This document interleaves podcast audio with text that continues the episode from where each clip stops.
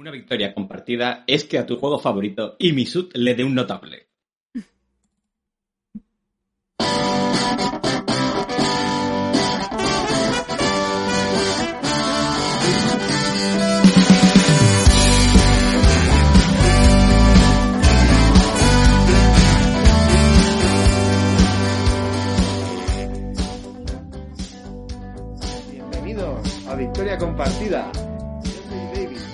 Están Nana, Hola, ¿qué tal? Guilla Buenas, chavalada, ¿cómo estamos? y nuestro invitado de excepción, el gran, el único, el incomparable Imisud. El notabilísimo. Muy buenas, ¿qué tal? ¿Qué tal? De. Notorious. Bienvenido, señor. Bien hallado, bien hallado. Siéntase usted en casa. Ah, Ahora mismo estoy en casa, o sea, no me puedo quejar. Acabo de llegar del trabajo, así que... Bienvenido aquí, es un honor tenerte aquí. Vamos a, para el que no conozca, el que no conozca a Imisud y nos conozca a nosotros, tiene un problema, lo primero. Y lo segundo, pues, vamos, que la gente te conozca un poco. Siempre hacemos una serie de preguntitas, incluso antes del setup y todo, ¿no? Para explicar a la gente quién es la persona que tenemos hoy aquí. Y la primera pregunta es, ¿quién eres y a qué te dedicas? Que es así algo muy genérico, ¿no? Pero... Es muy genérico, muy genérico. Fuera del mundo de los juegos... Bueno, me llamo Iván, Iván de la Fuente Mitsud. Es el origen de todo. Mi, mi apellido es raro, somos muy pocos en España. Somos 180 y pocos. En Asturias soy el único, porque Ah, emigré. O sea, aquí no hay, no hay ningún Mitsud. Y soy ingeniero de telecomunicaciones, aunque trabajo como ingeniero de software. Soy un usurpador, como, como me llaman. Y ese, ese soy yo, ese soy yo. Eso llevo siendo mucho tiempo. De momento. Bueno, ¿y cuándo y cómo empezaste con los juegos de mesa modernos? Esta es una historia muy contada, pero bueno, siempre hay que contarla y además me gustaba soltar mi rollo. Eh, yo quedaba, tenía un grupo de, no de juegos, pero sí un, un grupo de colegas que los sábados por la, por la noche quedábamos y echábamos alguna partidita, lo típico, al party, al risk, a lo que tenían por allí en mesa. Y uno de mis colegas eh, se topó con la BGG, no sé cómo, no sé cómo lo encontró. Nunca le pregunté, oye, ¿cómo encontraste esto? Me parece que fue en una tienda de Sevilla que, tienen cómics, juegos de mesa y tal, se trajo un Puerto Rico. Y, me lo enseñó y yo flipé. Con ¿esto qué es? ¿Dónde, dónde ha estado esto toda mi vida? ¿No? Porque a mí me encantaban los juegos de ordenador y yo, es que esto es lo que más se acerca a los juegos de estrategia de ordenador, pero en mesa, con gente. Y, y claro, fui directo a la BGG y digo, a ver, Puerto Rico no, era, era el top 1 en aquel momento, en el, 2000, en el 2008. ¿Cómo ¿Cuál es el la segundo? BGG? Claro, no, no, porque, porque busqué Puerto Rico Ah, y me salía. eh, bueno. bu- Puerto Rico, juego de mesa. Y, y empecé a indagar, encontré la BGG, vi un ranking, digo, uy, un ranking. y vi el agrícola en segunda posición, digo, oh, qué buena pinta esto de hacer una granja, ¿no? Y a partir de ahí, pues me compré agrícola, que además que salía en español al mes siguiente, lo tenían en pre-order en Planeton Games, lo pillé y eso, cambió mi vida, literalmente. Y ahí está inamovible, ¿eh? Sí, sí, el primero, que es el primero y sigue siendo el mejor. O sea que no. no hay- Ya, de- ya me cuesta cambiar mi ranking, pero ya, imagínate el top 1. O sea que. Imposible. era, como, era como era el ranking de la BGG. Era así, que mover un puesto en, la- en el ranking de la BGG en 2007, 2008, incluso a principios de, de la década de, de los 10, era complicado, ¿eh? O sea, es- lo- los juegos se movían a paso de tortuga. Claro. Cuando yo empecé se movía muy poquito el, el top 100 y el top 10 sobre todo. El top 10 estuvo, y empecé hace 7 años, no mucho más, y eh, costaba mucho que se moviera, y ahora esto es para arriba y para abajo como si nada. Tal cual, tal cual. Bueno, em, bueno, estoy siguiendo yo con las preguntas, pero si me quiere coger el relevo algún compi, la Sí, siguiente es, tirando. ¿cuántos juegos tienes actualmente y qué planes tienes para tu colección? Esto para un juego. Planes maléficos. Para un, para un juego mortal, o sea, bueno, estoy, estoy abriendo porque claro, de memoria, de memoria no me sé el número. Os dejo que hagáis una estimación. ¿Cuántos creéis que tengo? Sin contar ver, va- expansiones. Mientras, va- mientras va- va cargando por Las rellenar. cuatro, las cuatro, estarás en las cuatro cifras. No, hombre. Eh. Ah, Bueno, contando expansiones, sí. Ah, Me suena, que- me suena, pues claro, es que al estar en el Telegram de Más Madera eh, tengo información privilegiada, pero me suena que eran entre 700 y 800 por ahí. Me quería Sí, sonar a mí. sí, sí, sí. A ver, que lo estoy, lo estoy filtrando ahora mismo. Eh, aquí. Que esto va, claro, me estoy chupándome todo el ancho de banda. Claro, claro. Pues, aquí y... 771 dice Daniel Montoya. A ver quién se acerca. Me, me lo tienen, me lo tienen filtrado, pero sí, sí. Va fluctuando porque vendo, vendo mucho también, y, pero es que todas las semanas entran, entran mucho, así que... eh, pero sí, eh, me estoy moviendo en torno a los 700 porque ya sí que las baldas no dan más de sí. Ya. Que ahí- mira que te hiciste lo- unas baldas chulísimas, ¿eh? Bueno, a ver, hay a 700 juegos. Es que es mucha tela, ¿eh? no son pocos. Muy bien, muy bien.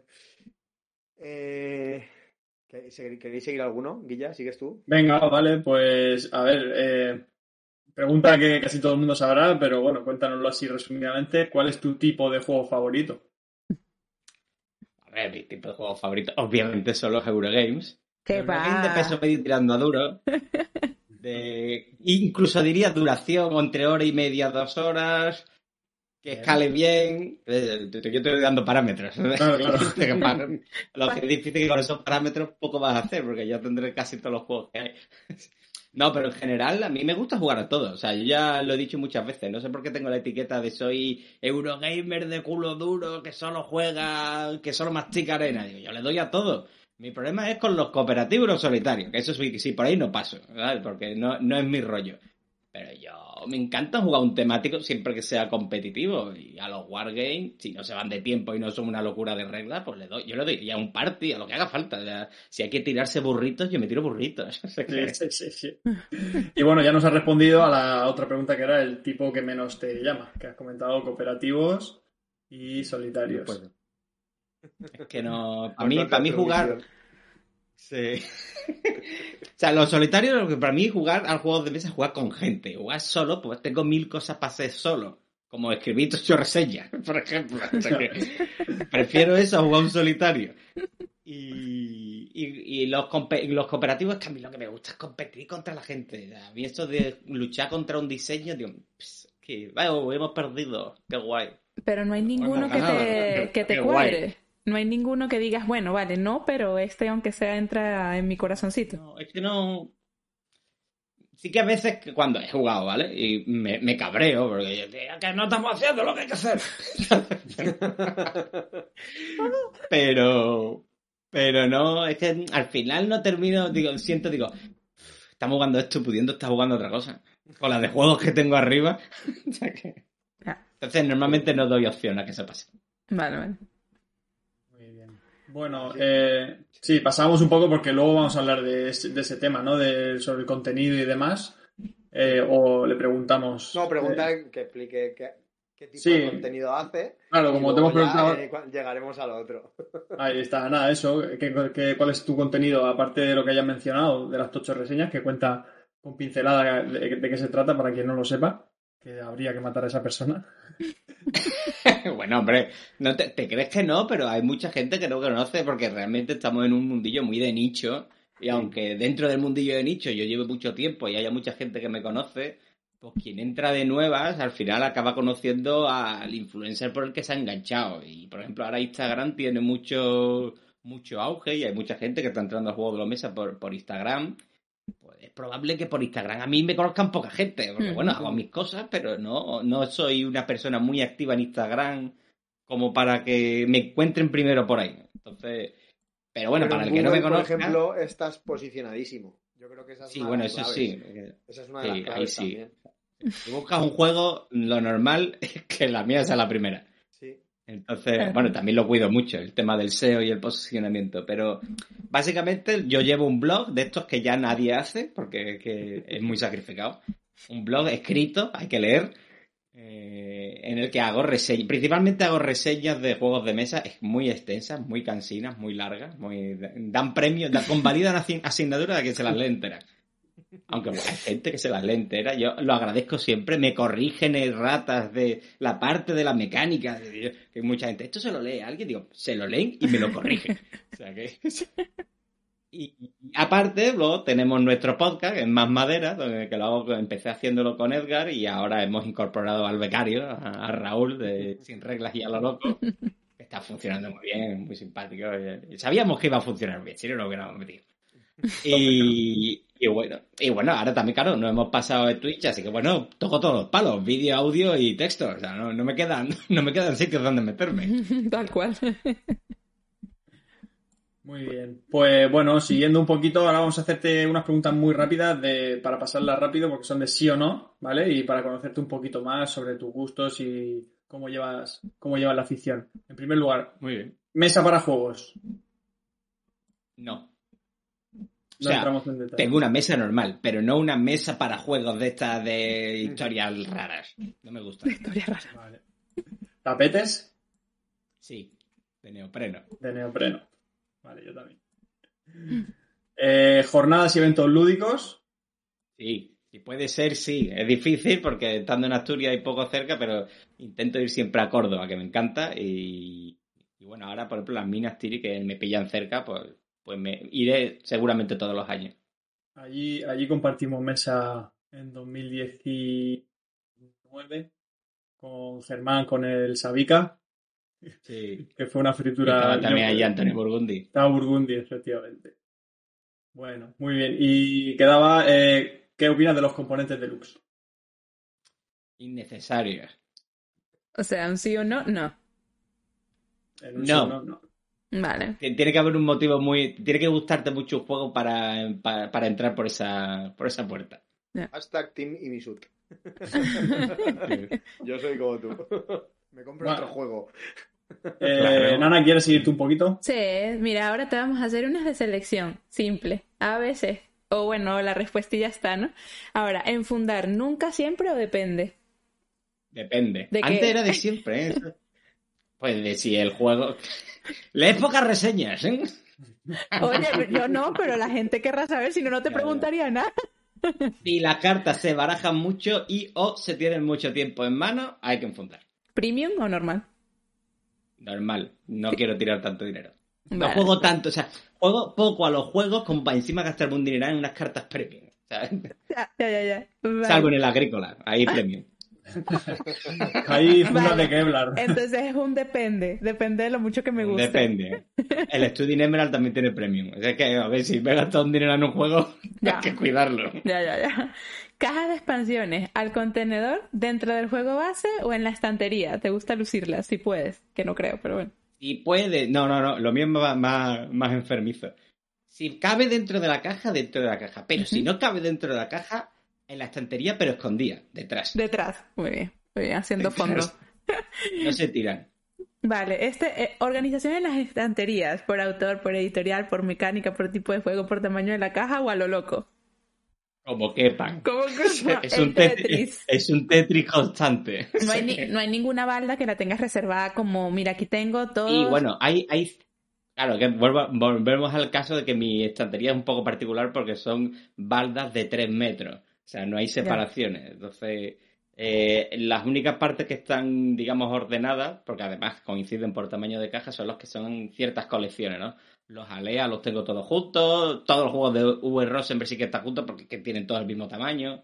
Mm, todos los Funko Bears están juntos. o sea que, que tengo todo. Vale, vale, bueno. Vale.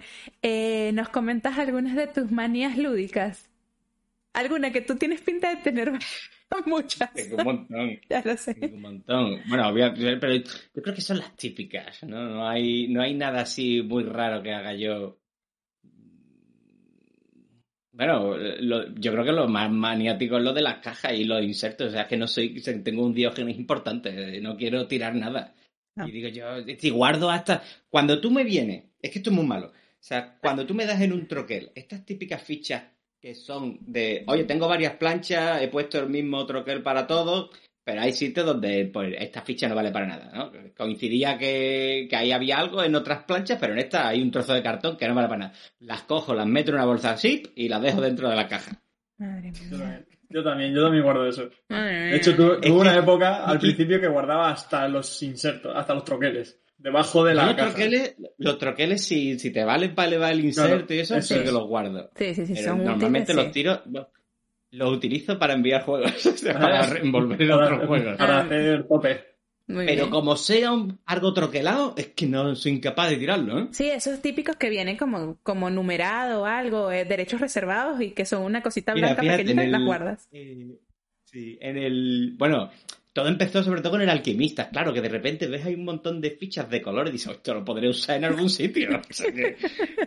Y lo guardé. Y luego, además, o sea, me matan, además, los que dicen que son para tirar. Como en el. Ahora el Dinosaur World que ha llegado hace poco, lo tiene. O el. O el. ¿Cómo se llama? No me sale ahora.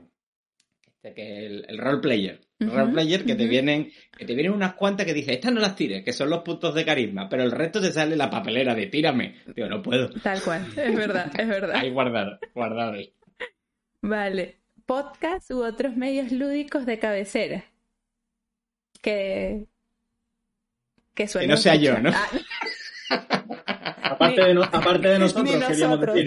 ¿no? No, no, no, no. Eh, oye, vosotros estáis en muy, en muy buena posición, ¿eh? Hasta hay un programa que me gusta mucho. Te- Tenéis muy buen feeling comparado. O sea, no es tan, no es tan fácil hacer un programa que se haga entretenido y que no se haga pesado, que tengáis buena química entre vosotros. Está muy bien. O sea, ya, te digo, ir ahora mismo os escucho a vosotros, escucho el mambo y escucho Bilúdica. Me parece que no escucho. Tampoco, eh, bueno, soy- soy de escuchar a Nano y a Luis, pero es que llevan en barbecho ya un tiempo. Sí, están paradicos, Sí, ¿eh? A ver si vuelven. Pero eso. Soy. Tampoco es que vuelva ahora mismo, tampoco tengo tanto tiempo. Ya. Peloteo compartido. Peloteo compartido. Peloteo compartido. Bueno, eh, cojo yo el mando ahora, ya que hice aquí la pequeña investigación. Me hace ilusión, me hace ilusión poner a poner a Iván en un, en un brete, a ver si le pillamos. Como sabemos que tiene muchos datos y controla mucho de todas sus cosas, vamos a ver si eres capaz de responderme a estas preguntas sobre tú y tu y tu tocho reseñas y tu blog. En primer lugar, ¿sabrías decir cuántas reseñas llevas hechas hasta la fecha? Pues creo que hoy he actualizado la, la, la lista. Creo que llevo cuatro- 947.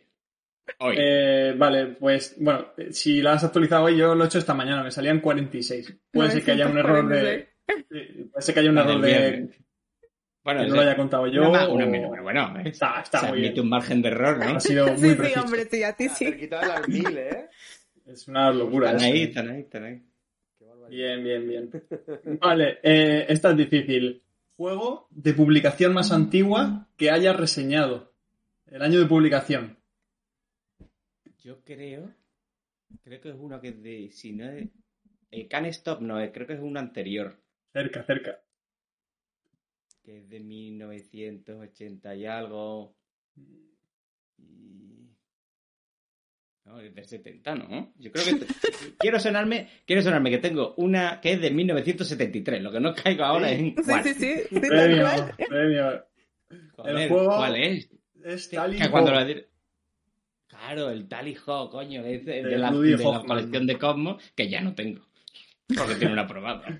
Ah, te, te iba a preguntar que, que, te- que no lo tenía, pero... eh.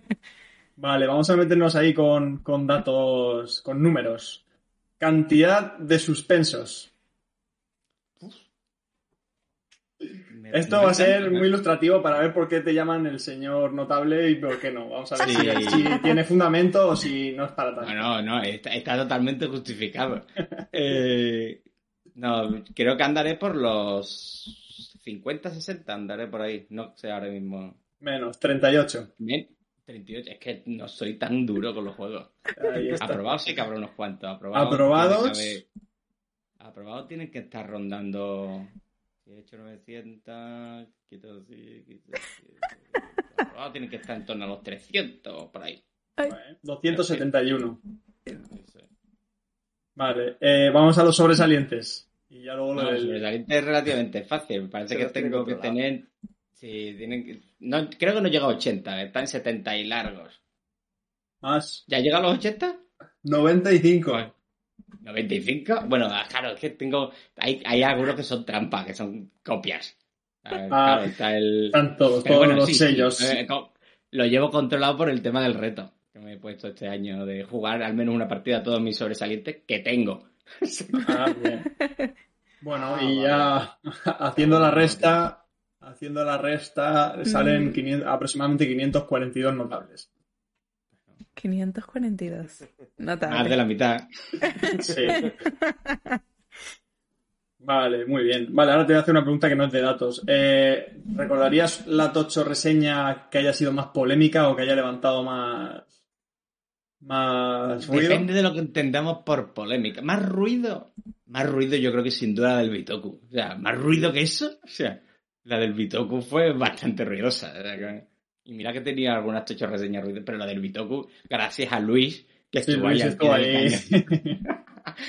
que prácticamente escribió su tocho reseña en los comentarios. Eh, reseña de la Tocho reseña. Sí, yo se, se lo decía por privado, digo, cabrón, tienes, puedes hacer tu, solo te, te falta copiar todo lo que me has escrito, lo ordenas un poquito y ya tienes hecho tu entrada. O sea que no te falta que escribas.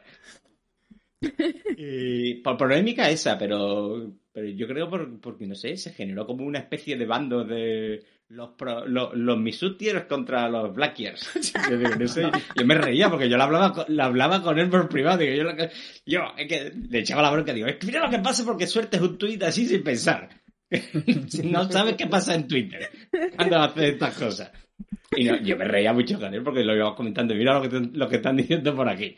Ya. Y- Pero se generan como unos bandos de gente que me defendía a muerte y atacaba a Luis y viceversa. Y digo, bueno, pues vale. Para mí fue súper... Sí, sí.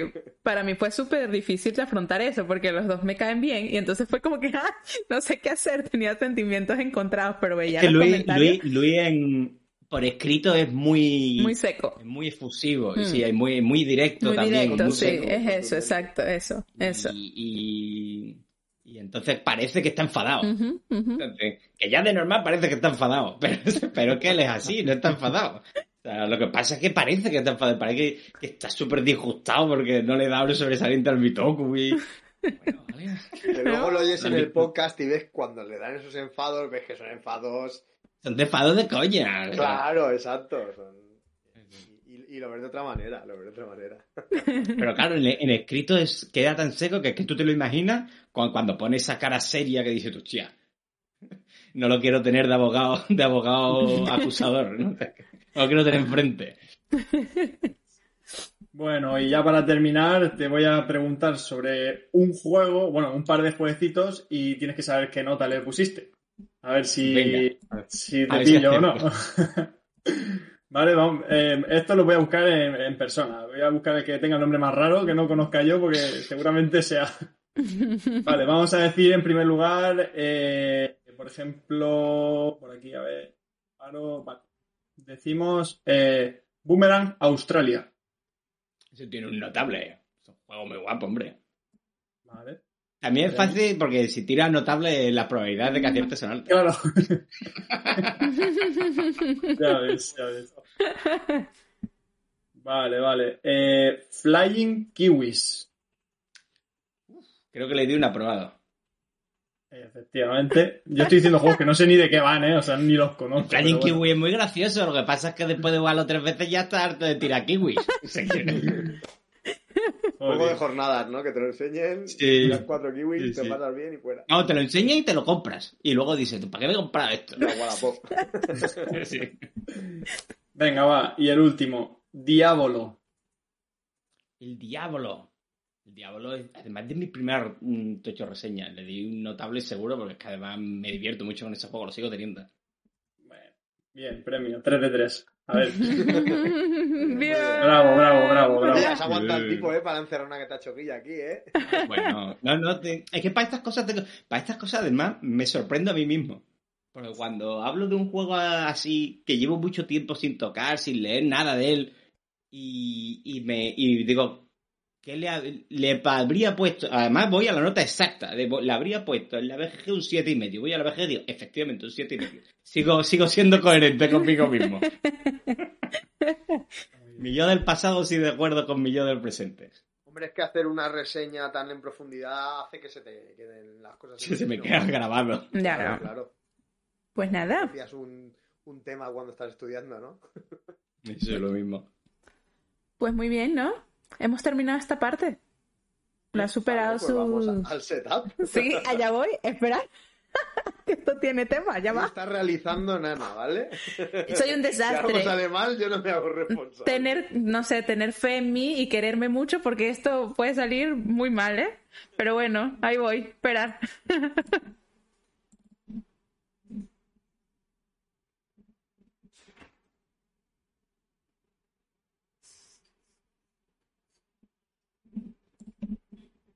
¿Eso se ha escuchado? Nosotros es que no oímos. Eso. El directo, por favor, ¿se escuchó? No tengo ni idea. No. ¿Y cómo que no. Maldita sea. Están tío. trolleando todos. No, no puede ser. No se La próxima me, me- me enchufo la eléctrica y lo hago Sí, era un pedo, sí. Pero ¿cómo que no? Esto... Ah, ya, ya, ya sé. Repetimos, repetimos. ya sé por qué es que le bajé el volumen a esta mierda, perdón. Ya está.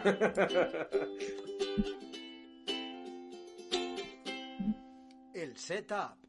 Toma, dos veces. Sí, Una que no sí. y otra que sí. Ahora sí. Norplayer, Ricky momento, ¿eh? Moon Noise. Que sí, que sí, que se escuchó, que sí. Bueno. Nino, dime tú la verdad, se No, no. escuchó. Sí, ahora sí. Bien. Vámonos para adelante. Pues nada, el setup. Pues hoy tenemos eh, la ludosfera, como siempre. Una, una ludosfera. Luego tenemos una fase de acciones que se llama eh, Agrícola Caverna Disyuntivas Lúdicas, ¿vale? Eh, ya sabréis por dónde va, más o menos, la cosa. Eh, haremos un repasico y nada, ya acabaremos el programa. Hoy no tenemos encuesta tampoco. O a, o a lo mejor sí. Porque la semana pasada Nunca se sabe. No te, íbamos a tener encuesta. no te no comprometas. pusimos. O sea que, genial. No te comprometas, por favor, ya está, lo que salga. Y ya está, esto es todo. Ya tengo que poner la otra canción. Sí, sí, sí, Ah, el vale. así. Allá voy.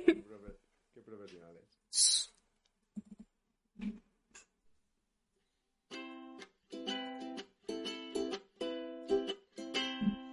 ¿Qué se cuece en la ludosfera? Vale, ahora tengo que Ya. cambiar el título, tío. No puedo hacer todo esto sola, ¿eh? Dicen, dicen que se me escucha muy bajito, Nana. Ajá, entonces, ¿qué hacemos? Espera, Pues, ¿eh? una cosa, u- una cosa y otra, ya va. Ir hablando de que se cuece en la ludosfera. Vale. Ya te... Bueno, Tú ¿qué se no. Sí, pues. pues, eh, empiezo yo. ya. Sí, empiezo yo, si queréis. Vale, yo, bueno, tengo un, un tuit de Ludosaurus, que es una tienda de, de Valencia, y me chocó un poco porque, bueno, creo que ya en algunos, en algunas tiendas ya se, se hace esta práctica, pero creo que no está muy, muy extendida y quería saber un poquito pues, qué opináis y sacarlo un poco aquí a mesa. Es muy sencillo. Simplemente celebraban que llevan dos meses abiertos y que inician un servicio de alquiler de juegos de mesa. Entonces, bueno, ponía un enlace para ver el catálogo y para explicar cómo, cómo funciona ese sistema. Y la gente decía, es un servicio estupendo, qué guay, qué bien pensado, tal. Entonces, bueno, creo que no se ha escuchado mucho sobre eso, o no sé si, si es porque no es muy viable o porque se teme porque se pierdan piezas y luego a ver quién, de quién la responsabilidad, pero no sé, me parece, me parece guay una manera de que la gente pueda acercarse a los juegos, pues es un fin de semana de, de venga, vamos a alquilarnos un jueguecito como el que se alquila una peli o que ya no se hace tanto. ¿Qué Eh, opináis? ¿Se me oye? David, intenta hablar tú y así te veo, cariño. No sé si se me oirá bien, yo voy hablando. Lo veo arriesgado por lo que tú dices. Porque llévate tú un caverna y comprueba que están todos los materiales cuando alguien los devuelve. Por ejemplo, digo caverna porque es un juego que va cargadísima la caja, lleva para siete jugadores, ¿sabes?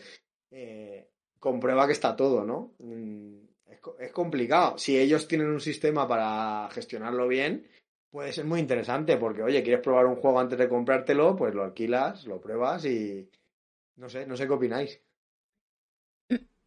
Bueno, voy a hablar yo así rapidito. Lo estuvimos hablando creo que en el Telegram de los chicos de última ronda, que creo que si está Moon por ahí, si no me equivoco fue él el que lo compartió y estuvimos hablando, intercambiando un poco las opiniones que, que, que se tornaban. Creo que David, tú también participaste. A ver, yo lo veo un poco arriesgado, vamos. Entonces lo comparábamos con las tiendas ahora, o los bares, o los cafés, que te dan la posibilidad de pagar dinero y, acceder a su ludoteca, ¿no? Entonces hablábamos, sobre todo Palermo decía que obviamente no es lo mismo, porque cuando tú vas a la tienda, en- entre comillas, la gente de la tienda te tiene vigilado, ¿no? O sea, vigilado entre comillas, ¿no? Pero tú cuando alquilas un juego, tú te lo puedes llevar de viaje y ya no es solo los componentes, es como trates a la caja, es como, ¿sabes? Si se te moja, si se... O sea, pueden pasar tantísimas cosas en, no sé, un, un, un lapso de tiempo relativamente corto que yo, la verdad es que no lo veo, ¿eh? Yo, yo, yo, yo, ¿no? Yo como, como persona, como consumidora de juegos de mesa y tal, prefiero ir a un bar, jugar allí, lo juego tal, y no sé qué, lo guardo y además me da la oportunidad que por el mismo dinero jugar varios durante todo durante toda una jornada, ¿no? Pero bueno, también entiendo que tendrá su público en el sentido de que si tienes, no sé, un grupo de juego, un grupo de amigos que se van de casa rural y te lo quieres llevar por dos o tres días, pues bueno, puede tener más sentido, ¿no? Pero es mi opinión. Yo, la verdad es que no, no sé hasta qué punto, hasta qué punto es primero rentable y, segundo cuánto cliente pueda arrastrar. No lo sé. Bueno, rentable, rentable puede ser muy rentable. O sea, vamos a ponernos en un caso, vamos a empezar por un caso tranquilo, el Carcasón. El Carcasón vale 24 euros, PvP, que es una tienda, no le ha costado 24 euros, le ha costado menos. Vamos a poner que le ha costado 18, 16 euros. Eh, ¿cu- ¿Cuánto a- se, se saben precios de cuánto alquilan los juegos? Mm, no, a. Creo que decían que eran 3 euros. 3 euros. Tres tres- euros. Sí, decir, creo me que lo logres suena. alquilar cinco veces, ya has recuperado lo invertido. Y a partir de ahí, todo ganancias.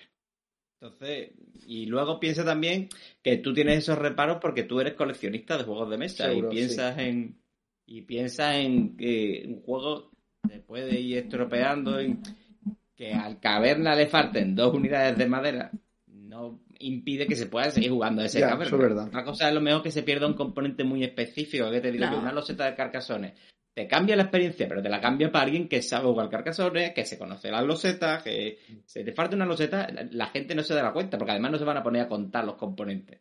Entonces, de aquí a que alguien diga, este carcasones ya no se puede jugar porque le faltan 10 losetas del que se han ido perdiendo. Ya, ya. Pues ya está amortizadísimo, la tienda. Ya, pero ¿hasta qué punto tú crees que una persona que no se, o sea, porque yo entiendo que una persona que no tiene tanto acceso a juegos de mesa porque no tiene una ludoteca ya hecha o porque no tiene amigos con el que tenga este acceso a los juegos, ¿cuántas personas va a salir de este negocio? Va a saberlo, va a ir a una si no tiene tienda. amigos de acceso a la- si no tiene amigos con acceso a los juegos, pues ya vamos mal. Por eso, por eso te digo, o sea, Se ¿cuántas, para personas van a ir? No, yo lo veo, lo veo más para la gente es que volvemos a lo mismo. Nosotros estamos en un punto de la afición que es muy, muy, muy, muy alejado de la realidad. La gente no se compra juegos al ritmo que nos lo compramos nosotros. Entonces, una persona que quiera No. probar un juego concreto, si dice, oye, por 3 euros lo puedo probar durante Claro. el fin de semana. Eh, Pero- pues bien. Pero vas a Y- tienda y- a jugar antes, Iván. Bueno, no lo Eh, sé, Eso, ¿eh? eso, eso- eso es muy particular también. Mucha gente no le gusta jugar, le gusta jugar con sus colegas en su casa, con su ambiente. Yo tengo amigos que no, que no quieren ir a jugar a la tienda de aquí del pueblo. Dicen, yo no quiero estar ahí mientras la gente compra sentado y que esté pasando gente y yo ahí jugando. Y pues ser como un escaparate, ¿sabes? Ya, eso sí. Hay gente. Sería lo mismo, hay gente que no le gusta ir al cine y quiere ver las pelis en su casa, y hay gente al revés que dice que no quiere ver pelis en su casa porque para eso está el cine. Entonces, Para la mm, gente no que de- tiene 10, 20 juegos, que es un, un- mucha, mucha, mucha gente. Yo lo estoy viendo, ahora que estoy yendo a la tienda, lo de los jueves pasa mucho y están por ese rango. Tener la oportunidad de un juego que has probado en una jornada, llevártelo y probarlo con tu grupo de juego para asegurarte si te lo quieres comprar o no, porque al final, si tienes poquitos, cada vez que te compres un juego te lo repiensas. O, o porque en la tienda juegas cierto tipo de juego y quieres sacar otro tipo de juego y probar. Yo creo que es una buena oportunidad. Y el problema que acabamos de decir, que yo mismo he dicho, me he dado cuenta conforme hablabas del bar, que es el mismo problema. En un bar pasa lo mismo, se puede perder una ficha, Ese, estropearse una carta, ver, romperse no sé te qué, puede pasar en tu casa un componente igual, con los claro. tuyos, ¿saben? Eh, eh, Es obvio, ¿no? mismo, sí. Pero, pero que no es, bueno, no sé, no es lo mismo a tú llevártelo a tu casa, desplazarlo, ¿sabes? Que, que sacar, sacarlo de la tienda o del bar o de lo que sea. Pero bueno, lo que sí estoy leyendo que Moon pone es que la cosa es que en esa tienda luego lo vende y cada partida que le jueguen le bajan esos 3 euros al precio. Entonces, pues mira, pues eso también tiene un poco de Pero sentido. cuando lleva 10 partidas no Ya. lo... Ya, ya, ya, pero que o sea, que lo bueno, regalan. lo Ya, regalan. No, llega- llega- al cero. Dice que llegan hasta un precio mínimo, Sí, según claro. pone aquí. Ya. Bueno, interesante, cuanto menos. Sí, un melón, pero podríamos seguir un rato. Sí. Vamos a seguir. ¿Seguimos? Sí, tú, tú mismo. Bueno, yo eh, pues quiero abrir otra. A ver, quiero hacer una, quiero um, lanzar una idea. Eh, a ver si consigo plantearla como yo me la he planteado cuando lo he escrito aquí en el, en, en el, en el, El meme de en mi, en mi cabeza sonaba genial, ¿no? En mi cabeza suena espectacular. Es sobre el Bitoku. Esta semana ha habido varias reseñas que hablaban del Bitoku y parte de su opinión iba en base a lo que habían escuchado sobre el juego y a la campaña de marketing. Muchísimas reseñas sobre el juego iba sobre eso. Y, y quería preguntaros qué opinabais porque al final las reseñas van de buen juego a un super mega juego. Yo no escucho a nadie que diga, no, no me gusta tal, simplemente es que todo lo que se habla de ese juego, la campaña de marketing ha sido tan, y eso es exitoso, tan exitoso que ha conseguido que esté en boca de todo y se hable, de una manera o de otra se hable del juego todavía desde octubre, estamos hablando de Bitoku, Eh, pero ¿qué opináis sobre que, que todo esto forme parte de la opinión sobre el juego, sobre la reseña del juego y, y- ese tipo de manera de... Y, cómo de permeables somos ante estas cosas. Que, eh, yo soy el primero que, que a veces, eh, cuando he, comentado, por ejemplo, he hablado de terraforming, por ejemplo, he dicho, es que está sobrevalorado, no sé qué, pero yo debería de hablar de mi experiencia de terraforming y, y, y cuál ha sido mi, mi criterio y mi, ma- mi evolución respecto al juego, eh, en lugar de hacer referencia a lo que, a, a lo que opine otro o deje de opinar. ¿no? no sé si me estoy explicando. Sí. Perfectamente. Pues, ¿qué opináis? ¿Qué? ¿Yo? Vale, Iván. Dale, Iván, tú. Al ruedo. No, no, o sea, eh, a ver, en teoría, en teoría tienes razón. En teoría funciona hasta el comunismo, ¿no? En teoría. En teoría. No, todo esto viene porque al final es un juego de, expectativas. Y tú al final cuando te enfrentas a un juego, salvo que seas un eh, aventurero lúdico, esto de ves un juego, no tienes ni idea de qué va. Pero me lo compro. Me llama la atención por algo, por la portada, el título, la forma de los componentes, me lo compro. No tengo ni idea de qué va. Tengo cero, tengo cero prejuicios de- del juego. Lo pruebo y ya veré qué me cae. Y, no puedo decir, no, me lo he comprado porque no sé quién dijo que era bueno. ¿Vale? Entonces, la gran mayoría de, veces somos responsables, en este caso me meto yo en eso, de, de generar esas expectativas, eh, tanto para un lado como para otro. Entonces, quieras o no, esa es tu primera toma de contacto con el juego, incluso antes de tenerlo. Entonces, para ti, digamos, tu recorrido con el juego ya ha comenzado con esas opiniones que estás leyendo y que ya estás moldeando en parte lo que tú esperas del juego y, y lo que y lo que vas a experimentar porque si yo por ejemplo alguien que se vea muy que sea muy afín a mi gusto yo digo este juego es un ñordo claro y digo, joder pues yo lo quería probar pero y mi te ha dicho que es un ñordo O sea, así que probablemente a mí me parezca un ñordo. Entonces ya, ya vas predispuesto a que sea un ñordo. Que luego no lo es. Oye pues mi no tenía razón que pasa muchas veces cada uno tiene sus gustos. Pero, pero ya, ya tienes un punto de partida que hay que o, o ir para arriba o ir para abajo a partir de él. Entonces, es normal. Y, y la campaña de marketing entra un poco en este juego. O sea, cuando un juego empieza a estar en boca de todo el mundo, pues eh, algo, algo tiene, ¿no? Cuando el agua, algo tiene el agua cuando la bendicen, ¿no? Pues algo tiene, ¿no? Algo tiene que tener para, para que todo el mundo esté hablando de este juego y sea siempre siempre lo que se está hablando en el momento, pues todo el mundo va por él. Y, y lo hemos visto con un montón de juegos que a lo mejor cuando salieron pasaron desapercibidos, pero por algún motivo mm, se generó una alineación de astros en la que tres o cuatro personas de referencia empiezan a hablar de él y de repente el juego se, empieza a vender como rosquillas. Porque se- alinea. Entonces es parte de la experiencia. Sí. Pasó con, Yo- Cuando- pasó, pasó con cuando- Wingspan también eso, esa locura. Y a mí, yo estuve un poco en el otro lado. Llegué a aborrecerlo sin jugarlo. Lo que pasa es que, Claro. pues, no soy cerrado. Y cuando tuve la oportunidad me senté. Voy a ver qué tal Wingspan. Y me gustó mucho. Es un juego que me gusta mucho. Mm. Quizás no para lo que, pero bueno, yo me baso, cuando, cuando opino de él, inten- quiero intentar opinar, quiero, porque luego se me va la boca, como a todo el mundo, cuando, cuando luego estás opinando y estás hablando, sobre todo en este tipo de medio, ¿no? Es fácil caer. Perdón, Guilla, que creo Sí. que ibas a hablar. No, yo siempre iba a decir que yo tuve esa experiencia con Arnak, ahí en las levantadas.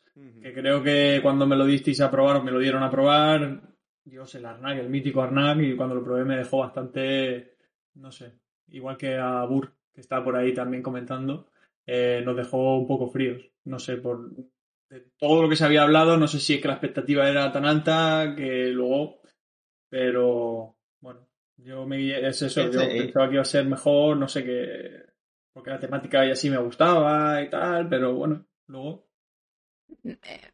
Totalmente, yo creo que esta también es la idea que te haces acerca del juego, ¿no? Y, y- comparado con la experiencia que te brinda, quizás pues no, no, no convalida, ¿no? Todo lo que habías esperado por jugarlo, todo lo que habías escuchado, todo lo que habías leído, investigado, cuando de repente te enfrentas al juego y dices, bueno, pues tampoco es para tanto, ¿no? Pero, pero sin duda mm, es lo que dice Iván, desde el primer momento que tú tienes una idea acerca de un juego, bien sea porque lo leíste, lo escuchaste, lo, lo viste o lo que sea, desde ese momento empieza lo que, a concebirse lo que es tu experiencia y puede ir enriqueciéndose o no, ¿no? Entonces, a- algunas veces te pasará justamente lo contrario, pruebas algo y dices, hostia, pero si al final no es tan malo como yo me lo estaba pintando, ¿no? Pero, pero en cuanto al, al Bitoku, que, que era específicamente el que estábamos hablando, yo creo que obviamente también hay detrás una, una potente campaña bien hecha de, de, de comunicación y de, y de marketing, pero porque también el producto, creo yo que, que, que lo respalda, ¿no? Respalda todo lo que hay, ¿no? Que quizás a uno se nos haga menos, a otro se nos haga más y a otro nos parezca que está a la par de lo que es, vale, pero, pero yo creo que, que sin duda, sin duda nos va a influir lo que eso yo creo que ah, bueno no sé en el momento de cuando yo estudié estudié eh, periodismo le- se llamaba a nivel comunicacional la espiral del silencio entonces tú al, al final entras en un en una rueda que es lo que todos dicen lo que todos dicen o al menos los allegados porque realmente no es lo que todos dicen no a veces que leemos lo que queremos leer y, y al final entras dentro de, de eso hasta que llega un punto en que tú te puedes posicionar con una con una opinión u otra pero, pero sin duda afecta y sin duda va a seguir afectando siempre. O sea,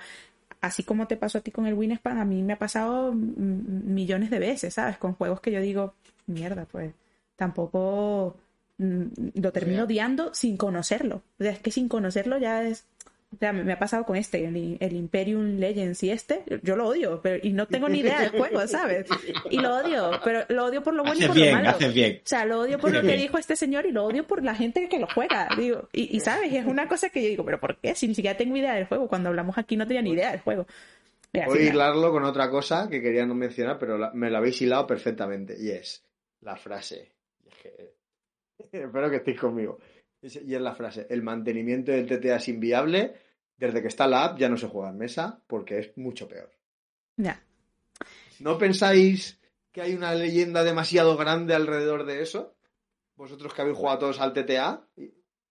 Sí. ¿Tan insufrible es No. con lo que hay por ahí? No. Es que... No, no, que va, pero es que-. Es que la gente que dice eso son gente mala, tío. Son gente que no merece estar aquí con nosotros. O sea, no, bloqueala. que debería Block, estar block, expulsada. block, expulsa, adiós.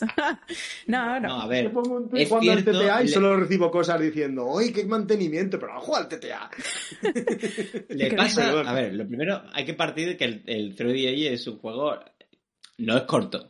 O sea, mm, por jugador, sí. Si, si no tuviera mantenimiento, su media hora por jugador hay que meterlo. O sea, una partida, si tuviéramos, no tuviéramos mantenimiento a dos jugadores, las dos horas lo tienes. Claro, el problema es que tienes un mantenimiento que no es, no es mortal, pero sí que requiere que prestes atención y alarga la partida. Y mete por jugador mínimo 10-15 minutos. Entonces, claro, eso al final es una hora de partida.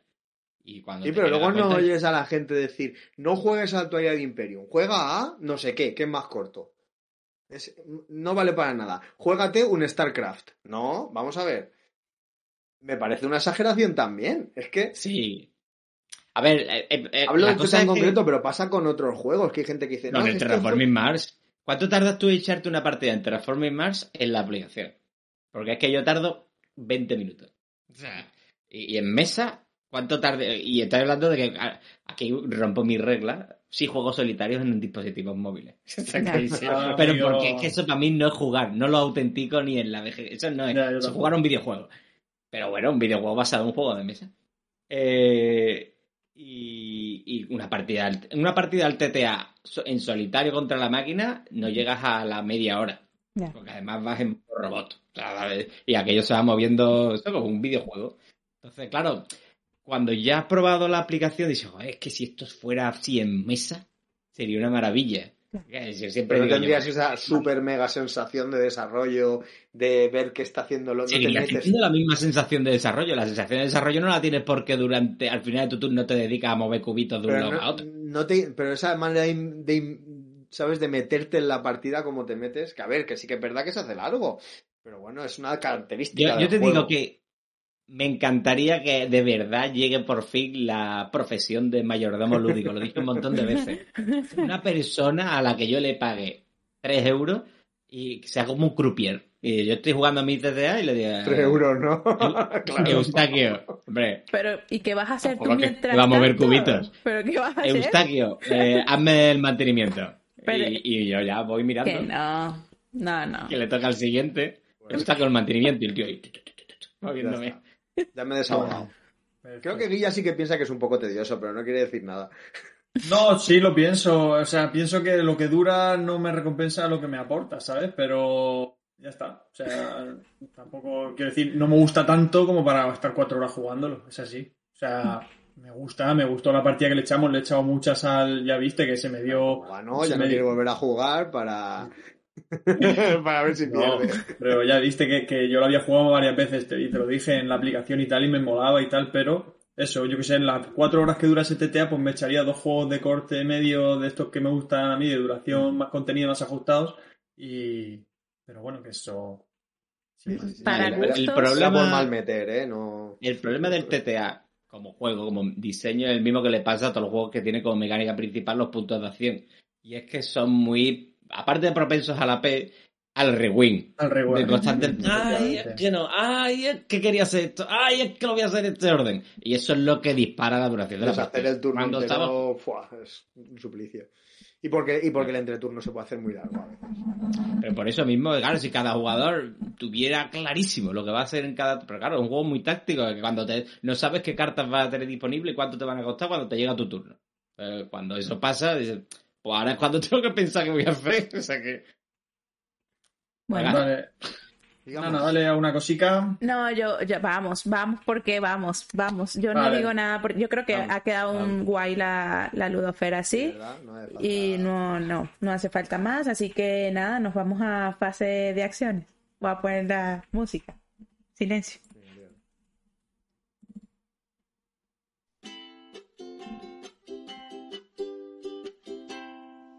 Fase de acciones. Muy bien. Perfecto. Vamos con esta sección, eh, con esta fase de acciones que se llama, como hemos dicho, Agrícola Caverna, disyuntivas lúdicas. Sí, va- se va a llamar Eh, aquí disyuntivas lúdicas porque no me cabe todo así tan largo. ¿Vale? así, mira qué bonito. Me he puesto la tercera dosis, oyentes, hace un rato, y me está empezando a dar fiebre, no sé si me ven más colorado que... Uy, Davidcito. Entonces, como estoy un poco espeso, las presentaciones de las secciones, si las pueden hacer mis compañeros, Vale, voy tirando yo. Sí, no sí, problema. Mira, o mirad, o escuchar. La, Atención. la sección hemos intentado, bueno, el objetivo es enfrentar eh, parejas de juegos, ¿vale? Que por algunos motivos diversos, eh, a nivel mecánico, a nivel temático, a nivel de, de, eh, fecha de publicación o por diversos motivos, pues tienen algo en común eh, y siempre se ha establecido alguna comparación más o menos odiosa en la que alguno ha salido siempre mucho mejor parado que otro o que ha estado ahí la cosa y hay división de opiniones. Entonces, lo que vamos a intentar para que no embarranquemos, porque claro, si nos ponemos a hablar de agrícola, en la primera comparación podemos estar ya hasta las 9. Entonces, vamos a intentar seguir un, esquemita, ¿vale? Que se me ocurrió, si os parece. Si queréis que añadamos o quitamos algo, pues lo podemos hacer. Y bueno, sería eh, el origen de, por ejemplo, agrícola versus caverna. Vamos a empezar ya con la pomada, ¿vale? Eh, y decimos, origen. ¿qué va antes? ¿El huevo o la gallina? Pues a nivel de cuál vino antes. Eh, Iván, apórtanos tu sabiduría Bueno. ancestral. Primero, primero vino agrícola, o sea que obviamente este es el más fácil porque es el propio autor el que hace, hace la propia disyuntiva. O sea, no, hay que, preguntarle por qué. Entonces hizo agrícola y después de, acabar su famosa trilogía de la cosecha con, con A las puertas de Loyan y Les Abre, eh, volvió a la carga con Caverna. O sea, se llevó ahí un año en barbecho y en 2013 publicó Caverna junto a Glass Road. Y venía a ser, yo siempre digo, y creo que eh, el propio Rosenberg lo dice en algún sitio, la respuesta a aquellos que se quejaban de ciertos aspectos de agrícola. Que básicamente es el, la presión por eh, el agobio, por la fase de mantenimiento, de, de alimentación, y por otro lado, el punto de azar que tiene el tema de los oficios. Que una partida te reparte una mano y un jugador puede verse beneficiado, aunque más tarde in- implementaron el tema del draft. Pero bueno, al final eh, esas cartas modelaban la partida de los jugadores y podían hacer que alguien tuviera ventaja. Entonces, con, esa, con esas dos premisas sale Caverna, que en la que desaparece el tema de los oficios, aparecen las cavernas, que están todas disponibles para todo el mundo desde el primer momento. Y, y luego, por otro lado, la fase de alimentación se vuelve en un paseo por el campo porque los enanos comen hasta piedras si hace falta. O sea que sí. Cierto. Y bueno, con esto que nos has comentado también has respondido ya a la segunda eh, Y a la aspecto que tercera. era y a la tercera que era el por qué se da o se dio esta disyuntiva. Y es pues eso porque V no quiso hacer un juego más más friendly no por así decirlo. Y Sí, me he respondido a los cuatro primeros puntos en Sí, realidad. luego, Eh, para por mencionarlos, para que la Sí, gente sí, sepa qué, que para- vamos a llevar, es qué hace mejor o peor uno que otro, que es lo que ha comentado Sí. más o menos Iván, y luego las diferencias o similitudes a nivel mecánico, sobre la complejidad, la duración, el escalado, etcétera. Podríamos decir que a lo mejor que Caverna se puede hacer más largo, por, bueno, a lo mejor Sí. No, yo diría que es más difícil de explicar. Es lo que sí. Claro, solo o sea, por eso- tú un, ca- un caverna, o sea, una agrícola se lo puede sacar a alguien incluso que no ha jugado juegos de mesa si dejan el tema de los oficios al lado, luego en modo familiar, como se llamaba en el original, que eso lo han quitado de, de la edición revisada. Eh, pero tú un caverna no puedes sacárselo a una persona que no esté iniciada. Son demasiadas mini reglas para solventar los teóricos problemas de agrícola. te rías tú de los problemas. Claro. ¿Y qué Y luego- problemas? Y luego diríamos, ¿cuál es más popular? Siendo objetivos, guiño, guiño. Eso es indiscutible, que Vale. agrícola. Eso yo creo Sí. que es indiscutible. O sea, Sí. está- es referencia del juego de colocación de trabajadores. Que haya gente que le guste más Caverna, totalmente respetable. Pero Agrícola es más conocido. Sí, y sí, solo sí. hay que ver lo que Agrícola tiene una franquicia, mm, re- ed- ediciones revisadas, expansiones para parar dos barcos. Y Caverna no tiene todo ese recorrido. Que teniendo, tiene. Bueno, ahora viene, tiene ya una expansión, viene otra en camino. Eh, pero Tiene el mo- hay muy el poca gente que la conoce. dos. El Caverna para dos, que es de los peores diseños de V también. de Tiene- bastante... tiene Mira, a, mí me, gente- a- a mí me gusta, ¿eh? Lo juego con mi chica y No- plan para jugar no así algo mal. sencillito. Pero, por ejemplo, la agrícola para dos. es- Es mejor que ahí sí que yo creo que no hay discusión. El agrícola para dos es muchísimo mejor que el caverna para dos. El agrícola para dos está chulo. Yo lo he jugado a la versión digital y me gustó. Y ya por último decir cuál preferimos. Pues bueno, Iván, pasamos, ¿no? Caverna, por supuesto. Punto para No, yo agrícola No, también. Yo soy del, del team agrícola y lo tengo en mi top ahí siempre, desde que lo conocí. Eh, mi top, eh, bajó un poquito en el último top, creo que está en el 6 o en el 7 o así, pero bueno, está ahí. Y la verdad es que, como decía Rubén Herrero en un top que hizo hace mucho tiempo para AP, fue el juego de mesa que lo cambia todo. Y a mí la verdad es que me cambió muchos esquemas y descubrí una mecánica que, conforme he ido viendo en otros muchos juegos, eh, siempre pienso en, vale, Agrícola fue el que, por menos para mí, que seguro que la comparación del trabajador viene antes, pero, pero bueno. Viene de antes, pero Agrícola fue el primero que utilizó el sistema de, digamos, activación inmediata. Eh, coloco y hago algo. Ya. Sí, sí, ahí sí fue el primero. Antes la colocación de trabajadora era colocaba, un programando Y luego resolveremos todo en un orden. Con Kailus. O en el bus, que fue el primero, que le encanta Moon Noise. Para ti, David. Vale, pues, Eh, ah, yo, yo soy más de caverna. Eh, yo, yo creo que lo habremos comentado alguna vez. A mí la parte de las cartas eh, es, lo, es que menos me gusta de Agrícola, gustándome muchísimo. Ha estado también Caverna en mi top 10. Lo he cambiado porque no quería tener más de un V por, por lo que y, y he metido a Leabre eh, últimamente. Me he vuelto un leabréfilo a muerte. Que le abre obra maestra también. ¿eh? Leabre es un espectáculo. Eh, pero entre los dos, eh, yo me, me quedo con Caverna por, por las cosas que ha comentado, por mi, por mi, mi gusto personal, las cosas que ha comentado Iván. Aunque yo también entré a, a la parte dura de la afición, entré con Agrícola, Kailus y Terra Mística, con esa pedazo, ese pedazo de tridente. Buena Hace terna. mucho tiempo, antes de entrar luego de lleno, fue cuando probé eso y ya dije, esto me gusta, pero pasaron, me fue a vivir fuera tal, y luego ya volví eh, y ya dije, yo quiero, y, y los he vuelto a jugar y, y son, es que son unos pepinazos. Y, y Y eso, Nona. Yo, yo soy, yo soy Team Agrícola, pero yo soy Team V. Entonces, ¿tendría el Caverna? Sí. Eh, ¿y, el, ¿Y el Agrícola que lo tengo? Sí. ¿Se estuve a punto de comprárselo a Burgundy y lo vendió el Caverna antes que a mí? Pues sí. Eh, no me lo he comprado porque es dinero, tío, pero los tendría los dos. Y no he jugado tantísimo el Caverna, pero me gustó mucho. Pero porque a mí me mola mucho ese, ese estilo de Hugo. Entonces, yo si no puedo, si no tengo que elegir, no elijo. A ver, tengo el caverna porque, eh, tengo el agrícola porque, porque no sé, pues, porque mola un poquito más, pero un poquito solamente. Pero, pero bueno, me quedo en el, en el agrícola, pero creo que el caverna es un juegazo. Me gustan los enanos y me gusta que coman piedra y me gusta todo. Me gusta todo, lo, me divierte mucho el juego también. Tuve el placer de jugarlo con David, de explicármelo como eso de las 3 de la mañana o así. Y, y me La, gustó. la primera expansión está muy chula. Tengo muchas ganas de ver que le mete la segunda. No lo he probado. Este, Es que la primera expansión le mete las razas, entonces le mete asimetría. Cada jugador juega con una raza. En plan, venga, los elfos oscuros. ¿Qué hacen los elfos oscuros? Pues mira, los elfos oscuros no se quieren meter en la caverna. Entonces, no son de cavernas. Entonces, tienen la capacidad de construir, me parece que podrían construir las cavernas en el prado y tapar la montaña con prado. Y luego hay otros, uno- unos enanos de cristales que hacen crecer una, una, unas setas de cristal o una- unos cristales que funcionan como rubíes, pero eh, se pueden plantar. Sí, sí, no, tiene, tiene unas ideas súper chulas. Pues mira. Y una pena Pues que no esté en español. Yo la tengo en una- inglés. me has creado una necesidad porque tengo el caverna en inglés. Ah, pues yo te iba a decir, cámbiamelo a mí que yo lo tengo en español y así ya lo tengo todo en inglés.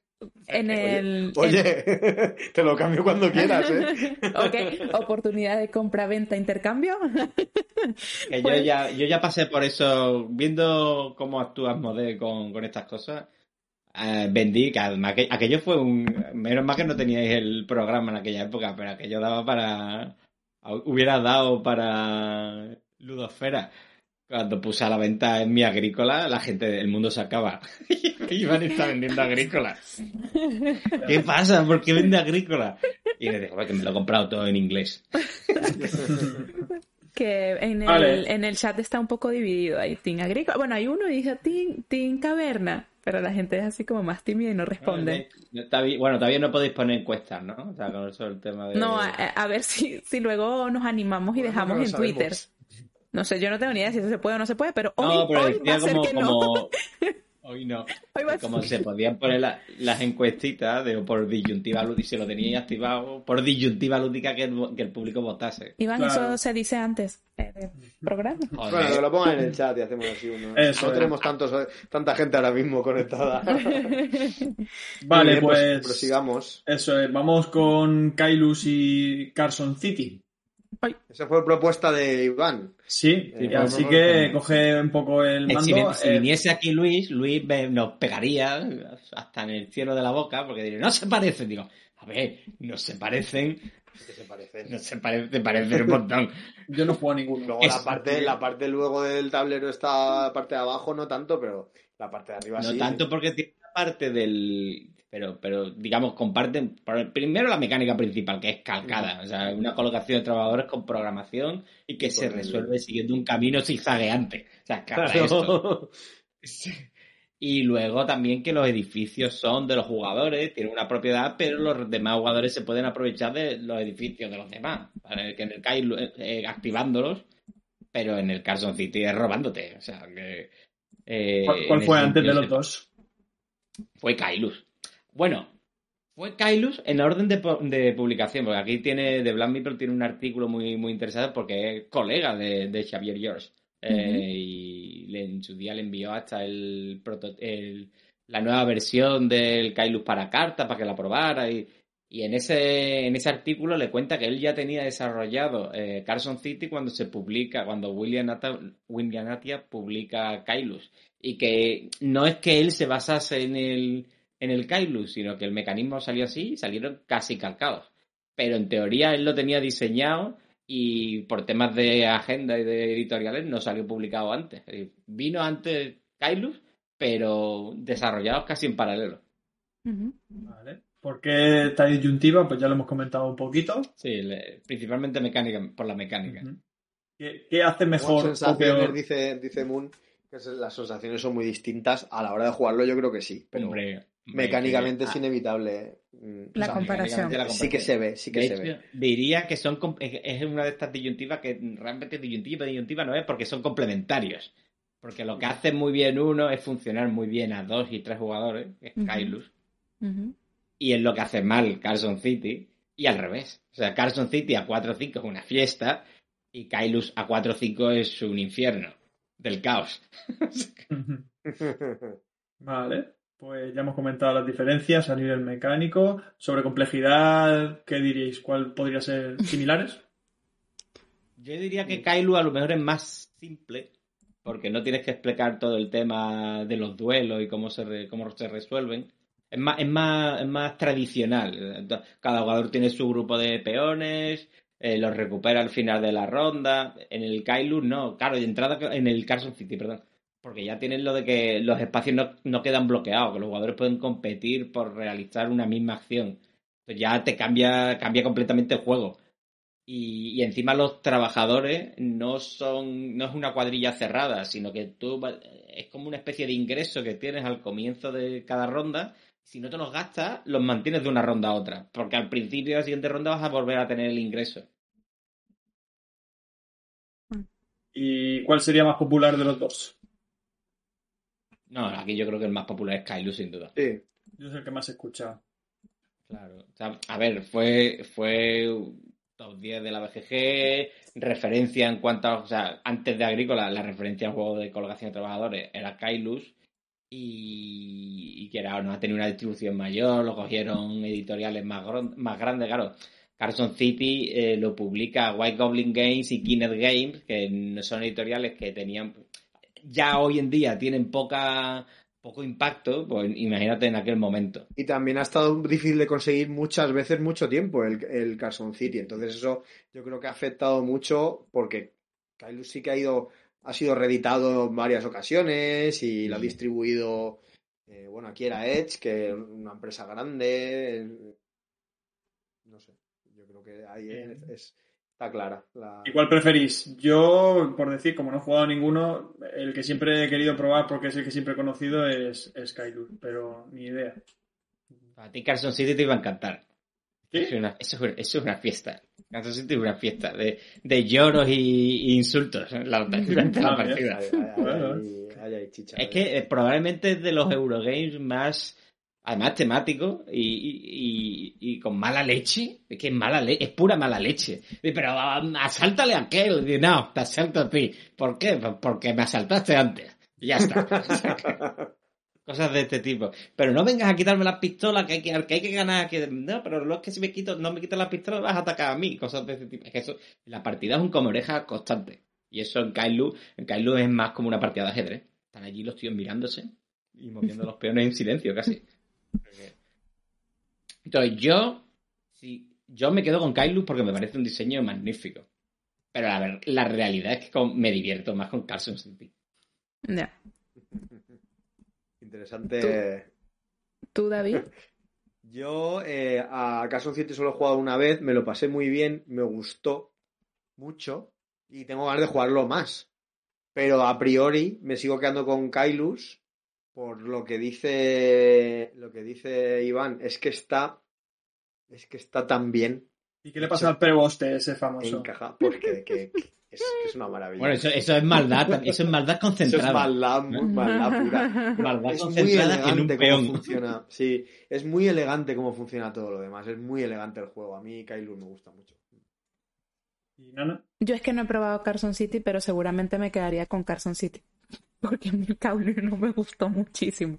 Ah, Entonces, o sea, sé, he leído el Carson City, además tengo pendiente una visita al Bacete y sé que va a poderlo jugar con los chicos y, yo sé que me va a divertir muchísimo. El Kailus, mm, normal, tampoco lo he jugado excesivamente y lo jugué por BGA, ni siquiera he visto el juego en físico, entonces no podría decir muchas cosas, pero la verdad es que tampoco fue un juego que, que me pareció o sea, no sé, me gustó, ya lo jugué y ya está. No. De hecho, sí, en la otra pantalla que lo estaba compartiendo decía mi nota. Un poco de spoiler allí. Pero bueno, a ver si puedo probar el Carson City. Yo creo que, que me va a divertir bastante, bastante más. Es divertido, es muy divertido. Eso, eso es así. Vale, guay. Seguimos, ¿no? Sí, cambio un poquito de registro, si os parece, y pasamos a uno más reciente. Hablamos de Cascadia contra Cálico para no enganchar ahí una racha de euros eh, a tope. ¿Os parece bien? Vale. Vale, pues eh, Ah, bueno, aunque en principio puede, se puede pensar Cascadia y Cálico, bueno, sí, podemos decir que en origen cuál, cuál vendría antes, el Cálico, ¿no? Vino antes que, Sí. Antes que Cascadia, aunque no emana uno del otro, no podríamos decir que... ¿Qué No comparten la directamente, editorial? aunque son la misma editorial. Editorial. Sí, la editorial madre, sí. Vale, ¿y por qué hablamos de esta disyuntiva? ¿Que ¿Por qué creéis que...? Ah, Oye, Yo creo que por, por la línea temporal de la editorial, ¿no? O sea, sale primero Cálico, funciona muy bien, la gente habla mucho del juego, sale Cascadia, funciona muy bien, la gente habla mucho del juego y la comparación es inevitable porque la mecánica principal, las mecánicas principales son exactamente las mismas, que es draft de, de losetas eh, construc- y construcción de patrones en una zona personal, intentando maximizar los objetivos que tienes tú, ¿vale? O sea, el, en Y el perfil de jugador al que va también, ¿no? Claro. Eh, es otra cosa en Sí, común. sí, sí, sí. Son juegos en los que básicamente los dos se explican igual. De coges una loseta, la pones en tu zona cumpliendo los patrones. Ya está. Sí. Si ese- dijésemos que hace mejor peor uno que otro, sería eh, lo que hace mejor Cálico es ahogarte, ¿no? y, Sí. hacerte, Sí, sí. y hacerte echar humo. Es Cálico hace- hace- aprieta más. Es más, mm, como digo, está más encorsetado. Porque claro, ya te está poniendo un tablero del que no te puedes salir. Y los, las de objetivos van en unos lugares específicos. Entonces el juego te, te- te aprieta porque dice, mira, que tienes muy pocos espacios y vas a tener 22 turnos para intentar hacerlo lo mejor posible. Y esto Cascadia, lo sol- digamos, tira por el otro lado y lo que hace es eh, liberarte. No te, no te restricciones de ningún tipo. O sea, tú te expandes como quieras, pero en, contraposición, esa, esa libertad juega en tu contra porque quieres optimizar un montón de cosas que no te da la vida. Con cada loseta quieres hacer muchas cosas y no se puede hacer todo. Es muy difícil. Sí, el cálico es bastante más restrictivo y yo creo que hay una diferencia bastante, mm, sobre todo cuando se lo, al tipo de persona que se lo vas a sacar, ¿no? El cálico yo creo que es un poco más, se lo puede sacar a, a gente más específica juego y más que, exactamente, más que, más que el Cascadia. El Cascadia yo creo que es bastante más asequible en, en cuestión de, no tanto de reglas, porque lo que dice Iván, No, es se explica de sentir el ahogo. Es cómo te queda, cómo te quedas tú, la sensación, el sabor que te queda cuando acabas la partida en Cálico es que estás agobiado porque cada vez es como, como que te está, estás encerrado en una campana y te están llenando de agua, ¿no? Y entonces tus últimos turnos te quedan tres bocanadas de, de aire y sabes que te mueres y, que, Ujú. y que no tienes las losetas que, que necesitas para hacerlo como tú querrías hacerlo. En Sí, Cascadia te pasa eso, pero no eres consciente. Porque sí, como no tienes un tope de por dónde no puedes hacer algo, el, problema está en, que no tie- que, que quieres hacer unas cosas y que dependes de qué va saliendo en el suministro y, de lo que van haciendo los demás. Para mí lo, que mejor hace Cascadia respecto a Cálico es la interacción. En Cascadia estás constantemente mirando el tablero de los demás. En Cálico te da igual lo que hagan los demás. sí. Que bastante tienes con lo tuyo. Eh, claro, eh, esta, es bastante, o sea, ves menos lo que hacen los demás, pero también es como súper, o sea, de hecho, yo me río mucho porque cuando lo juego siempre pongo caras como de, ah, qué frustración cuando necesito esa loseta y se la lleva mi oponente. Entonces es como, en cambio en el Cascadia pues tiene más, como es más permisivo, puedes pagar unas piñitas que te hacen, pues, no tienes que coger justamente la, la loseta con, o sea, la fauna con, con el, con el, el tipo de, de- territorio y tal. Entonces eso hace como que sea más, que- no sé, que sea más relajado jugarlo, al final las reglas son fáciles. Yo, por ejemplo, yo siempre lo digo, yo he jugado el cálico con mi madre y la pobre de verdad iba a morir. O sea, iba a morir. sea que fue así como que... Y después no hemos jugado el Cascadia, pero seguramente el Cascadia le va a después jugar el cálico va a decir, ah, vale, bueno. Y, se- y seguramente, ya le preguntaré, pero le, le diré si se re- le recuerda algo al, al cálico y, y tal y cuál le gusta más. A ver qué, a ver qué me dice. Esa- es- pasa un efecto un poco curioso que le- ya le ocurrió a Uwe Rosenberg con el Hora en la Bora. Sea, todo el mundo que, que le gusta el hora en labora, le gusta porque ah, es que no es tan agobiante, es que lo que hace es cambiarte el enfoque. O sea, tú en el agrícola, si no lo haces bien, te penaliza. Y en el hora en labora no te penaliza, pero te bonifica. Eh, tú al final es lo mismo. Es decir, oye, ¿yo cuántos puntos estoy sacándole de ventaja al que está enfrente mía? 10. ¿Cómo se los estoy sacando? ¿Anotándomelos yo o viendo cómo él los pierde? Sigue siendo igual, al final el mismo diferencial de puntos, pero te da la sensación de que te están agobiando más si te lo quitan que si te lo dan. Y eso es lo que pasa en el Cascadia. El Cascadia realmente tú todo lo que haces te va a ir dando puntos, pero lo que tienes que hacer es que te dé más puntos que los demás, no que solo te dé puntos. No, no. Eso es lo que le porque a mí el Cascadia me parece más duro de gestionar que el Cálico. Cálico es una dureza un poco artificial, en plan de como, oye, tienes este puzzle y rellénalo lo mejor que puedas. En el Cascadia no hay un puzzle, tienes que competir por desarrollar el hábitat mejor, pero como no tienes ese puzzle, tú estás viendo, claro, las mayorías, por ejemplo, que para mí se me parece mucho al Caravana al Oeste, que es uno de estos de, Ujú. car- de características que me gusta. Mm, Porque al final sí, aquí. Sí, el juego es las expansiones de los, de los territorios y ganarle la mayoría a los demás. Y eso, eso, cuando te das cuenta de eso, estás todo el rato mirando y maldiciendo, no te lleves esa montaña, que la quiero yo. O sea que- A mí me pasa mucho porque no sé, no sé por qué, pero siempre que juego, los salmones no me salen, tío. O sea, pero es que se repite en todas mis partidas. No O te sea, quieren tu los bolsa está seca. No, o sea, le sale, le sale el salmón al otro y yo, vale, vamos a sacar tal oso para mí. Bueno, que el oso tampoco es, es- es duro de salir. Y es como que tuve que contar a ver si qué cantidad de salmones había, porque yo decía, siempre que voy por los salmones, siempre, además Y los el salmones... mismo número de animales de todo. Sí, ya. Yo dije, quizás mi Pues a, mí copia que- vino a mal. mí siempre me salen zorros, que el zorro es el peor animal, es No. el que menos puntos dais. Venga, Ah, zorro. Yo voy por los zorros porque no me queda de otra. No Porque hay que digo, ir por los zorros, ya, los zorros hombre, es el animal loser. Pues, pues si no me salen salmones, pues tú me dirás.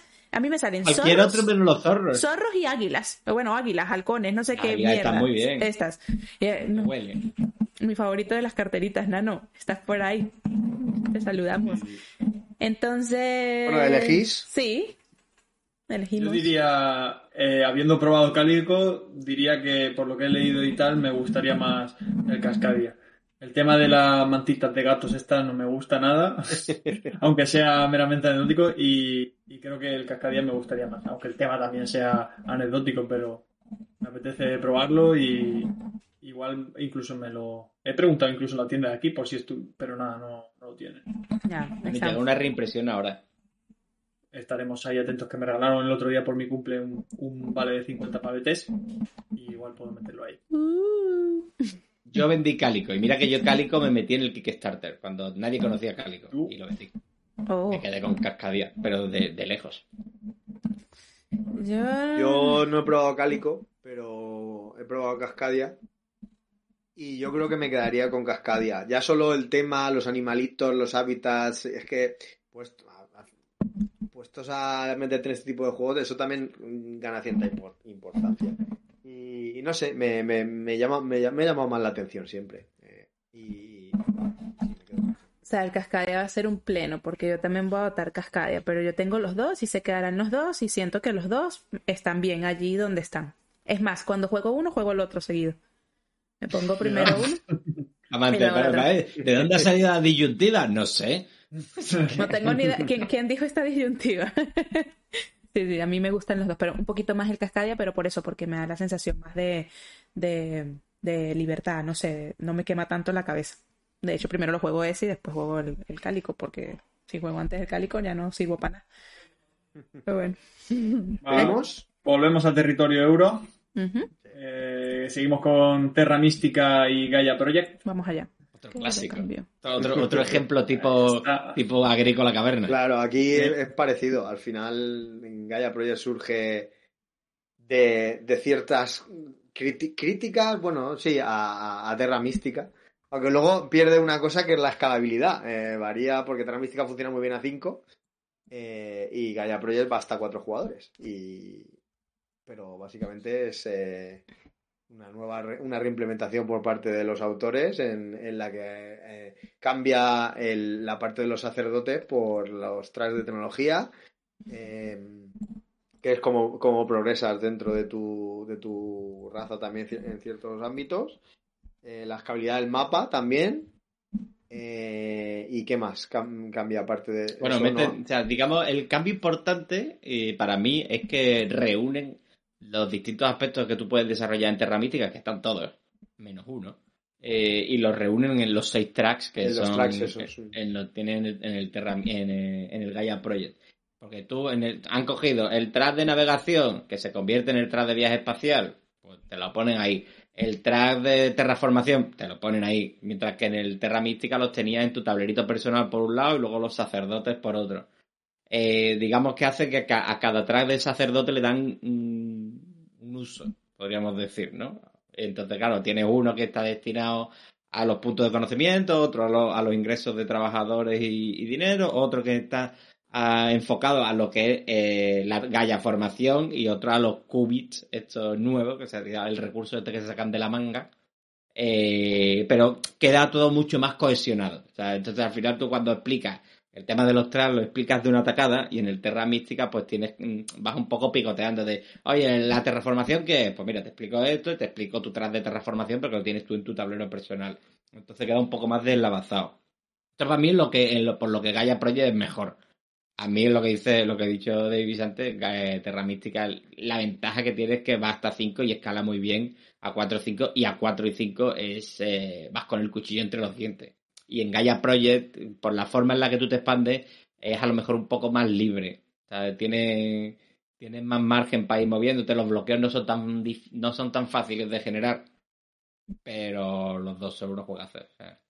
Especialmente el, Terra Mística, el problema que tiene es principalmente el tema del orden de turno. Eso se lo resuelve la primera expansión.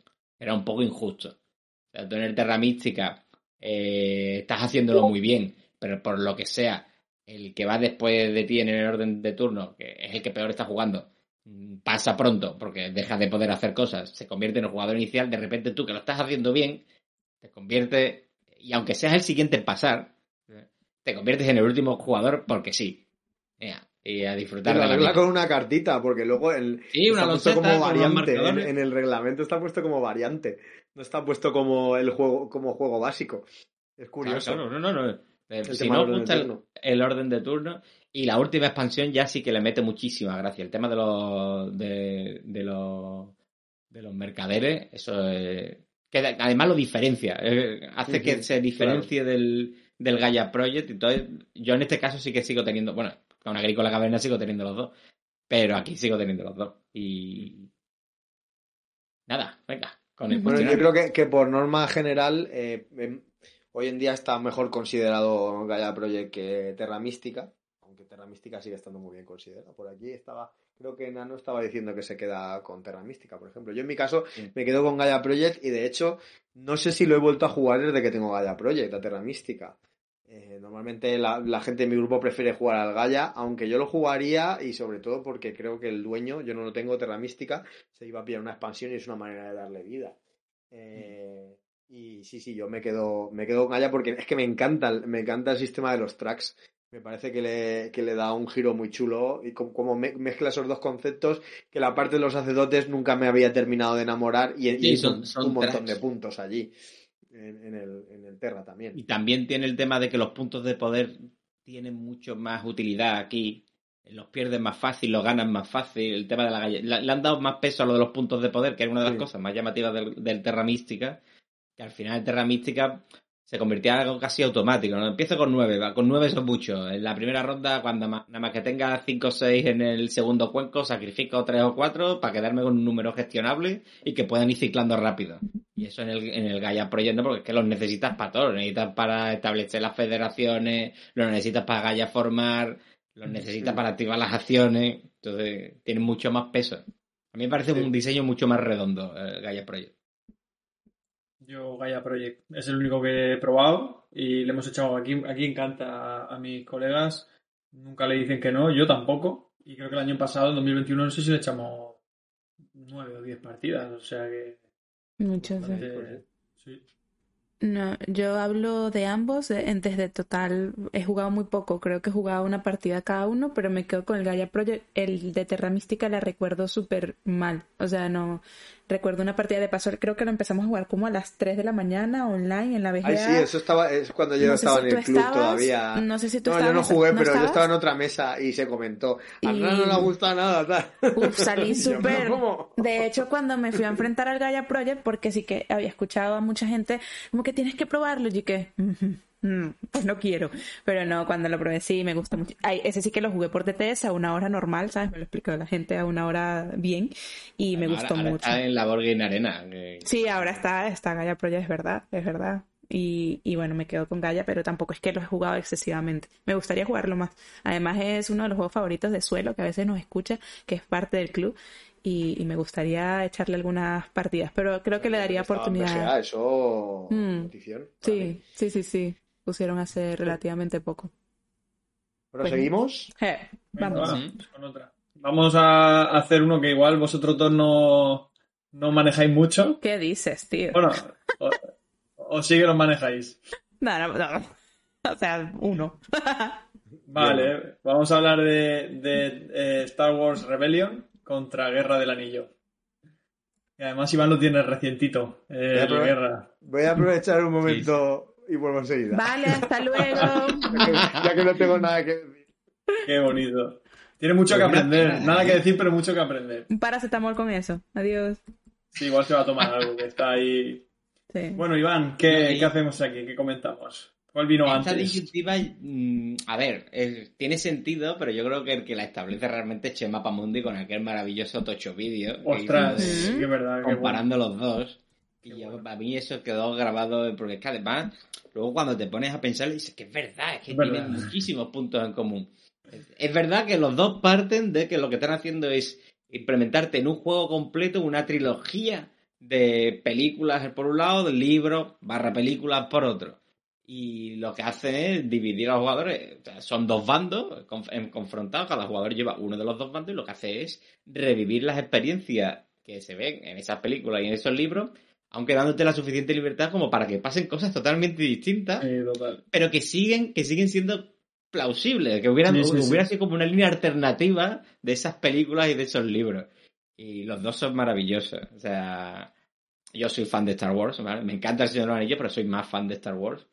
Y, y me parece alucinante el, el Star Wars Rebellion, sobre todo con la expansión, porque le soluciona el, el problema de las cartas de táctica, que se quedaba un poco cojito, Mm. una- un añadido un poco raro, y, y el, con la expansión es que queda todavía más peliculero, lo de que, oye, voy a saltar hot, llevo, llevo, llevo dos ATs, dos, llevo dos ATGT y lo- el otro no tiene no speeders.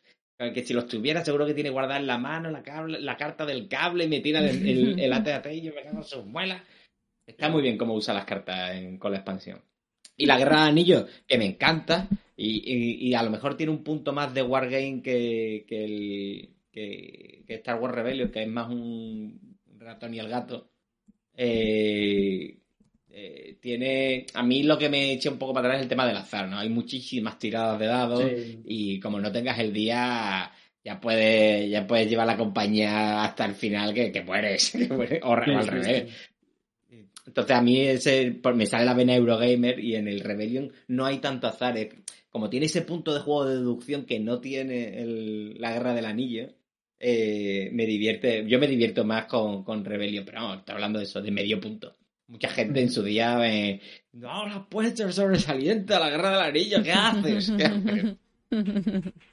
Está muy bien. Ahora tengo todas las expansiones metido de... sin estrenar, por supuesto. Bueno, Y ahora ni la guerra ni Rebellion tienen sobresaliente. Están los dos, son notables. Pero el- tiene sobresaliente la expansión. Claro, es que el Ah. Rebellion con la expansión sí que le da el sobresaliente. Claro. Claro, porque es que el Rebellion tenía el problema eso del combate, no tanto por cómo se resuelve, que a mí las, las tiradas me parecen muy interesantes como, como le dan peso a los distintos tipos de unidades y cómo son unas buenas contra otras y viceversa. Eh, pero el tema de las cartas de táctica era un poco bluff.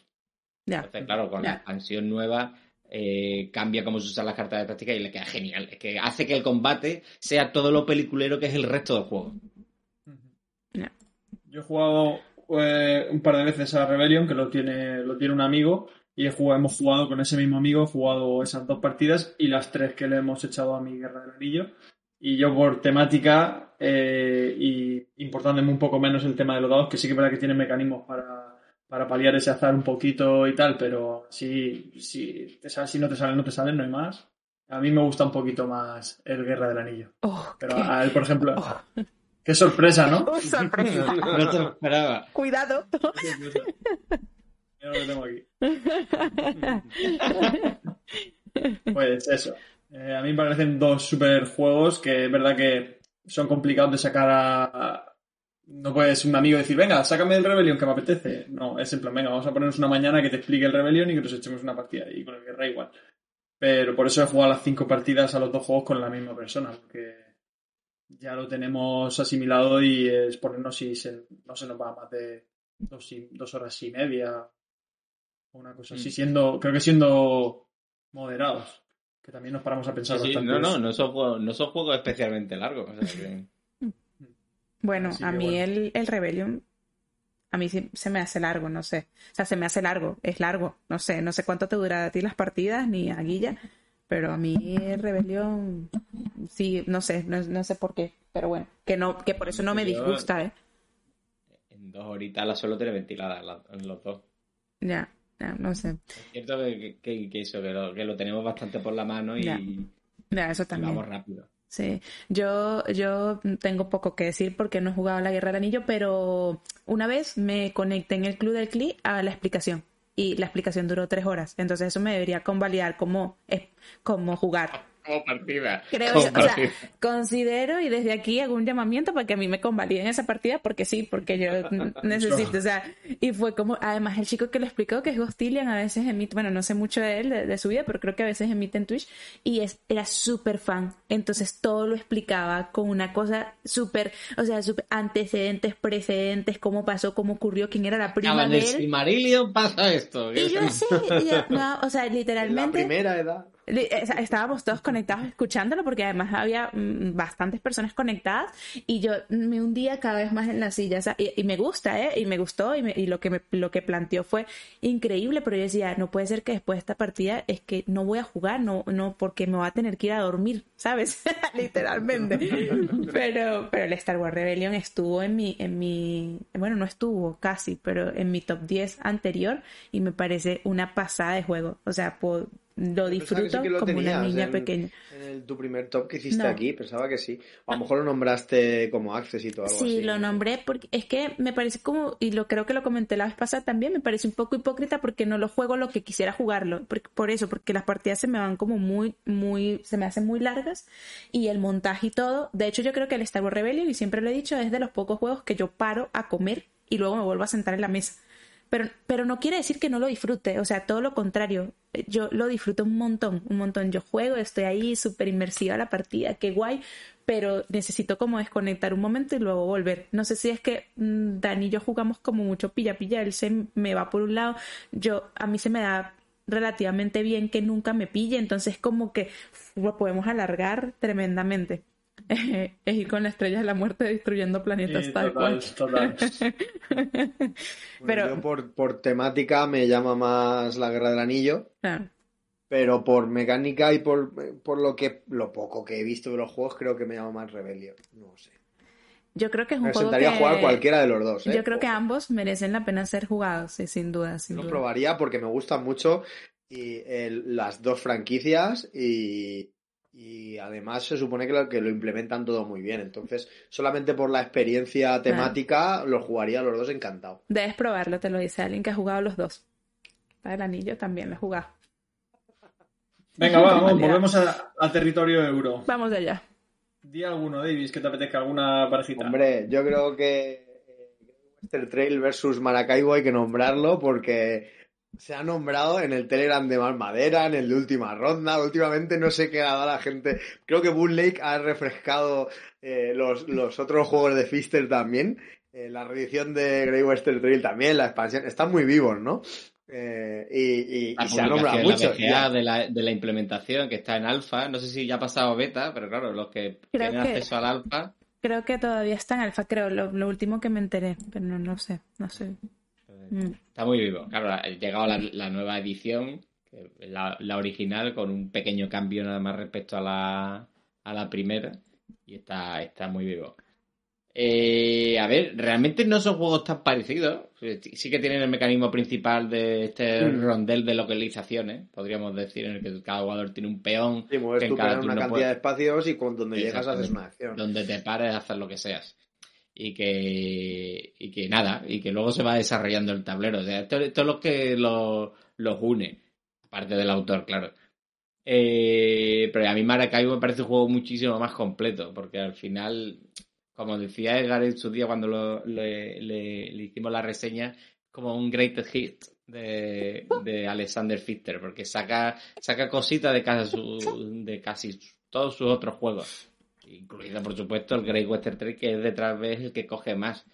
Pero claro, se trae el tema de las naciones, que es muy rollo Mombasa, y eso es una fiesta, le da ese punto de interacción y de puteo que no tiene el Great Western Trail, en el que cada uno va a su rollo, eh, montándose su chiringuito.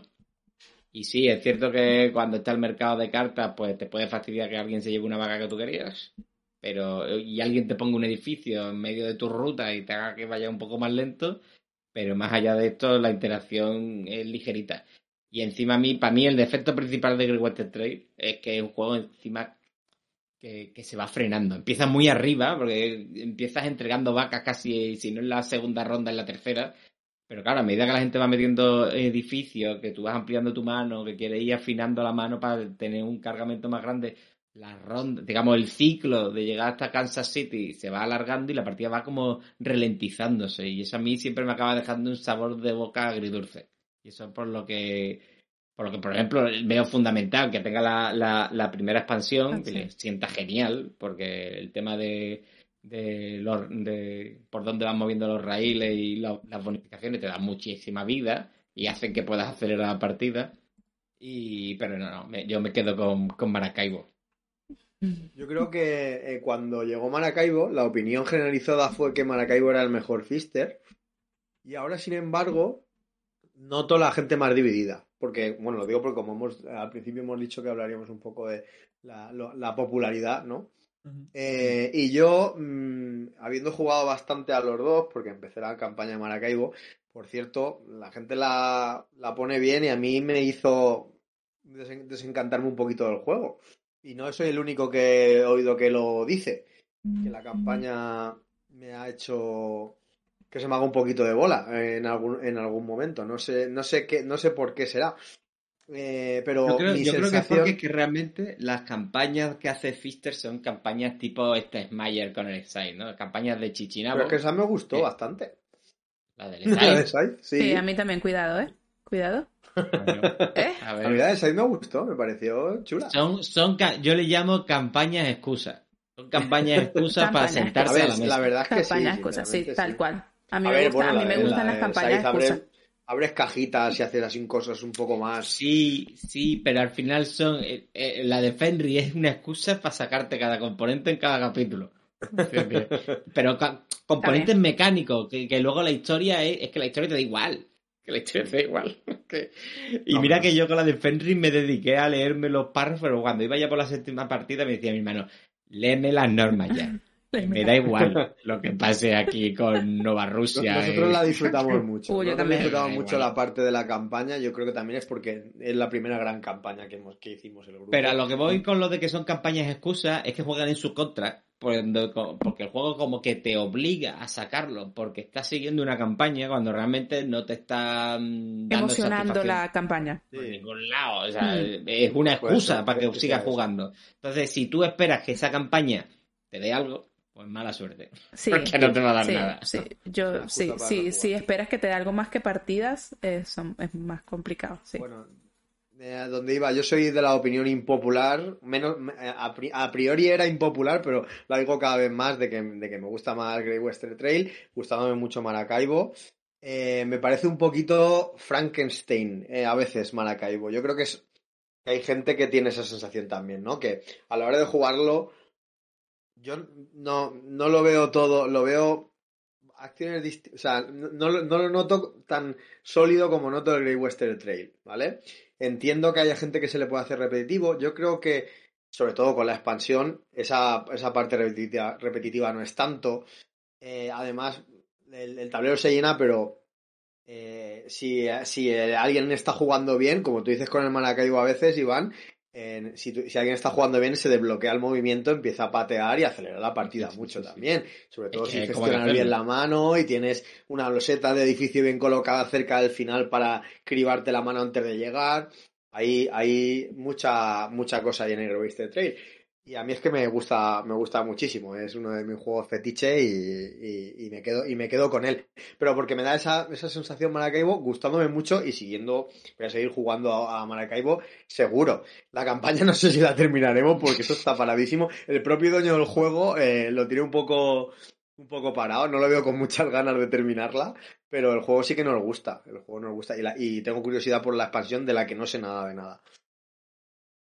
Yo, yo le, tengo, le tengo curiosidad, pero eso, tampoco me he puesto a ver que le- todo el mundo dice que lo que hace es principalmente arreglar el track de, de exploración, que le pasa un poco como los libros en su día con el Mombasa, Sí. ¿no? que es un track en el que sueles llegar hasta un punto y a partir de ahí no te suele Ya no te interesar seguir explorando eso. Eso. Tal Lo he cual. intentado y no consigo ganar yendo ahí nunca. Y lo he intentado varias veces. Pero no.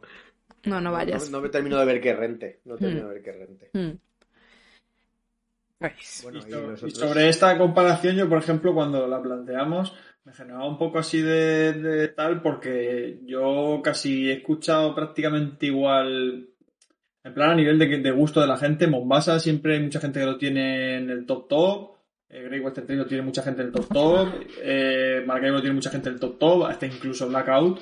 Hay mucha gente que también lo tiene en el top. Aunque ese, hay veces que parece que chirría un poco más, pero pero no sé, o sea, entonces yo ahí veía como tres grandes, que a lo mejor comparten cosas, ¿no? Incluyendo a Mombasa, como los tres grandes juegos de, de este señor. Pero bueno, al final, no sé, supongo que por el mecanismo central este de, de Great Western y... Se me ha hecho muy raro, me, me he desconcentrado he visto la, la cara de ellos. Así, pasa Sí, sí. ¿qué hace? Entonces, bueno, yo solo he jugado una vez Great Western Trail y lo, lo escribía en el chat, me gustó mucho el mecanismo este central, que no lo había probado en ningún juego, yo es que he jugado muy pocos juegos, como sabéis, y me gustó mucho. Luego el resto no me gustó tantísimo, pero el mecanismo ese central sí que me pareció súper chulo y súper guay de jugar. Y nada, Maracaibo ni... no sé nada. No sé nada, doctor. Yo, yo es como, bueno, ya saben, mi Maracaibo está en mi top 10 y estará mucho tiempo. Mi Maracaibo me da una sensación cuando lo juego que, que no sé qué. O sea, pero yo no soy como David y que, no, mi favorito es el Great Western Trail, pero el Maracaibo me gusta, pero no sé qué, no sé qué, no sé qué. No. Los dos son Eh, eh, eh. buenos, los dos son buenos y son maravillosos. No estés echándole leña al pobre Maracaibo. No, el Maracaibo es eh, el mejor. O sea, el Maracaibo es el mejor si no metes el Mombasa, que tampoco para mí me parece mejor el Mombasa. Lo digo yo y lo dice Iván, y si lo dice el invitado, él gana. Así que ya está, se acabó. Voto de calidad. No, no, no, me parece, me parece que me da, me da más sensación de que estoy haciendo menos las mismas cosas. O sea, me da la sensación de que, de que tengo más vías, de que puedo explorar un poco más, de que puedo jugar de maneras diferentes. Yo con el Great Western Trail me pasa algo muy curioso, que yo siempre voy a lo mismo y no me disgusta hacer lo mismo. Pero, mm, de verdad, porque si no iría a otra cosa, ¿no? Pero yo, por ejemplo, la parte de construir, mm, la puedo ignorar totalmente. Y siempre me ganan, porque la gente va a construir y yo no. Pero, pero es que no sé, no, al momento no le veo ni siquiera rentable construir. O sea, es que ya construyo la que me da, o sea, por putear, con todo el perdón, eh, construyo la de las manitos en un lugar donde sabe que la gente va a pasar y le empiezo a poner peligros a la gente para que me pase por mi edificio en lugar de los otros. Pero ya está. No, nunca, yo creo que nunca he llegado a ser un edificio que sí. El 7, nunca lo he hecho. Nunca. Nunca, no sé si ustedes sí, los que juegan más Great Western y, bueno, que yo juego también igual, de hecho me gusta jugar los dos también, sí, como el Calico y el Cascadia, pero, pero, sí, estoy muy loca, pero mm, el, el, no sé, me da la sensación que el Maracaibo me da más oportunidades de, de divertirme y, no sé, me gusta un poco más básico, muy básico, es muy, muy tonta la, porque me gusta y porque no, ¿sabes? Pero bueno, son sensaciones y la sensación cuando juego al Maracaibo es que me da esa sensación de querer más que, que Great Western no me da. Y eso que, que me gusta también muchísimo con la expansión y creo que mejora bastantísimo con la expansión. Pero no sé, me quedo con Maracaibo, además se llama Maracaibo. ¿Sabes? Sería que Craig Western Trail, que, que- no, donde llevas las vacas allá, no, no, Maracaibo, Maracaibo, tiene que ser Maracaibo. No, no, pero sí es verdad que, que a ver cómo me, no sé, no, tampoco he leído demasiado, creo que tiene unos tableros asimétricos, me suena la expansión, si no me equivoco, y a ver qué tal, a ver qué, qué ofrece. Bueno, tenemos una lista que Sí. continúa mucho. Sí, No sé si hacemos uno más o hablamos de partidas Venga. ya. Sí, Uno. lo veo bien. ¿qué? ¿Cuál, cuál os mola más? Ah, uno más. Uno más, sí. A mí me apetece el que estoy marcando, compañeros. No sé si os apetece. a Dale caña, vosotros. dale caña, si ¿Sí? apetecen todos. Venga, pues vamos a hablar. Es que claro, estamos hablando de semejantes pepinos, muchos, muchos en mi top, además. y estoy viendo a mí el que más me apetece hablar es este. Y es los Brass, ¿vale? Los Brass. Eh, Brass Lancashire y Brass Birmingham. Estamos ante un caso muy parecido a Agrícola Caverna, Terra Mística Gaia Project, en el que, aunque no es el mismo autor exactamente, ¿verdad? Aquí son No. Dos, aquí tiene pinta de que dos autores le, dije- le propusieron esto a Martin Wallace, él firmaría y para adelante, ¿no? ¿O qué? Eh, no sé la historia. ¿De ¿La, eh, ¿la sabéis alguno? Eh, de cómo ocurrió exactamente el No. Brass Birmingham. No, ¿verdad? No. Bueno, pues eh, tiene el, el Brass Lancashire, el Brass original es de Martin Wallace y el Brass eh, Birmingham tiene otros dos autores, dos, si no me equivoco, cuyo nombre no sé, no sé si, si lo tiene a mano Nana. Eh, ¿El que ¿no? quieres? Vale. ¿El Los qué? nombres de los otros autores de, de Brass Birmingham. Birmingham. Ah, te los digo enseguida, es más, te va a poner la ficha y todo así deficiente soy, dame un segundo. qué Eh, qué ahí está. Lo que me tarda un poco en salir. Bueno, un poquito. Es Gavin Brown y Matt Tolman. Ajá, bueno, pues Eh. esos dos, esas dos personas en el 2018 Vamos a hicieron una reimplementación de... Gavan, de- Gavan Brown es el responsable de, de Rock League Games. Ya te voy Ah, a ¿sí? O sea, yo, yo no sé por qué, claro, le sigo a él y cada dos por tres en, en, en Kickstarter. Gavan ha vaqueado, no sé qué, no sé cuánto. Digo, a ver qué ha vaqueado este hombre. Es Pues este. bueno, esta reimplementación eh, yo creo que, yo diría que añade una capa de complejidad a, a Brass Lancashire y elimina una parte de azar con el con el mercado internacional, creo que se llama, eh, de, sí. de Brass Lancashire. Elimina esa parte de, de azar que había gente que no le gustaba, como pasaba con el agrícola y el caverna en este caso, y mete la cerveza que es un recurso adicional, y, y hay más tipos de loseta, por norma general. Eh, funciona de manera ligeramente distinta eh, la venta. Em, hablando sobre la popularidad, de- no sé si, si diréis algo más en cuanto a diferencias, similitudes. No, no No, bueno, eh, eso- el, suele el- comentar el tema que- de las cartas comodín, Uy. ¿no? Eh, era Sí, sí. Y bueno, los Suele préstamos, pero... que- esas cartas es, es comodín ah, de forma con una de las acciones, que claro, otra de los problemas, problemas, entre comillas, del Brass Lancashire es que está supeditado a lo que tienes en mano. Entonces, si no lo tienes en mano, no lo puedes hacer. En la nueva han puesto que descartas dos cartas y hacer la acción. En el- esto- esto en el- el antiguo Ese es también el lo tenía. Lancashire, sí. Ah, bueno. Ujú. En el Lancashire tú podías, digamos, re- si tú querías, eh, no, pero esto desde siempre, si tú querías construir en un sitio concreto, te gastabas tus dos acciones gastando tus dos cartas y podías construir. Pero te tenías que, básicamente estás perdiendo un turno. Sí, O sea, sí, sí. Y, y- y, claro, en, en el otro estás perdiendo un turno entre comillas, pero claro, te estás liberando y no necesitas las cartas. Entonces te da la libertad. Te da flexibilidad. Sí. ¿Qué ibas a decir, Guilla? No, iba a decir que, que también se comenta no mucho que uno es más como más agrícola, que sería Lancashire en cuanto como a más acotado y tal, y que a lo mejor Birmingham tiene un poquito más de alguna capa más, no tan, no es tan vasto, ¿no? Como podría ser Caverna, esa, esa diferencia. Pero a mí, yo que tengo Birmingham, siempre dicen como que el Lancashire es el más elegante, dentro de que los dos son, considero que van como un reloj.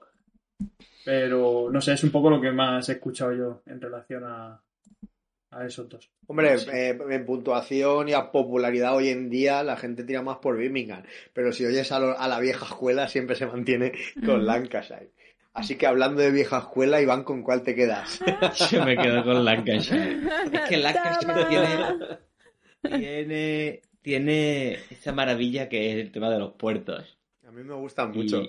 es que eso, esa gestión de los tiempos de que yo "Ay, que no quiero poner este puerto porque lo quiero usar yo y no quiero que me lo use otro. Eso, eso es una maravilla. ser una maravilla. Que, su problema hace que como funciona guay el juego es a 4 y ahí es donde Birmingham, digamos, gana a Lancashire que es un juego que escala mejor. Incluso a 2 sigue siendo un juego bastante chulo. Lancashire, bueno, a 2 no se podía jugar. Te tenías que comprar un mapa específico de juego original, aunque en esta versión, digamos, ya va introducido ese mapa escalado. Pero claro, pierdes la gracia de esa gestión de los tiempos y del comer oreja del tema de los puertos, porque sabes muy claro si te puede utilizar tu rival el puerto o no. Porque en una ronda de Lancashire pasan tantas cosas entre medio a cuatro jugadores que, cuando te vuelve a tocar dices, Dios mío, lo que me habéis liado en el tablero. Eh, yo por mi parte me quedo con Lancashire también, por me gustan mucho los puertos, la mecánica que genera alrededor de la mesa, me parece más elegante, me parece que con menos losetas, o sea, que no le hace falta más.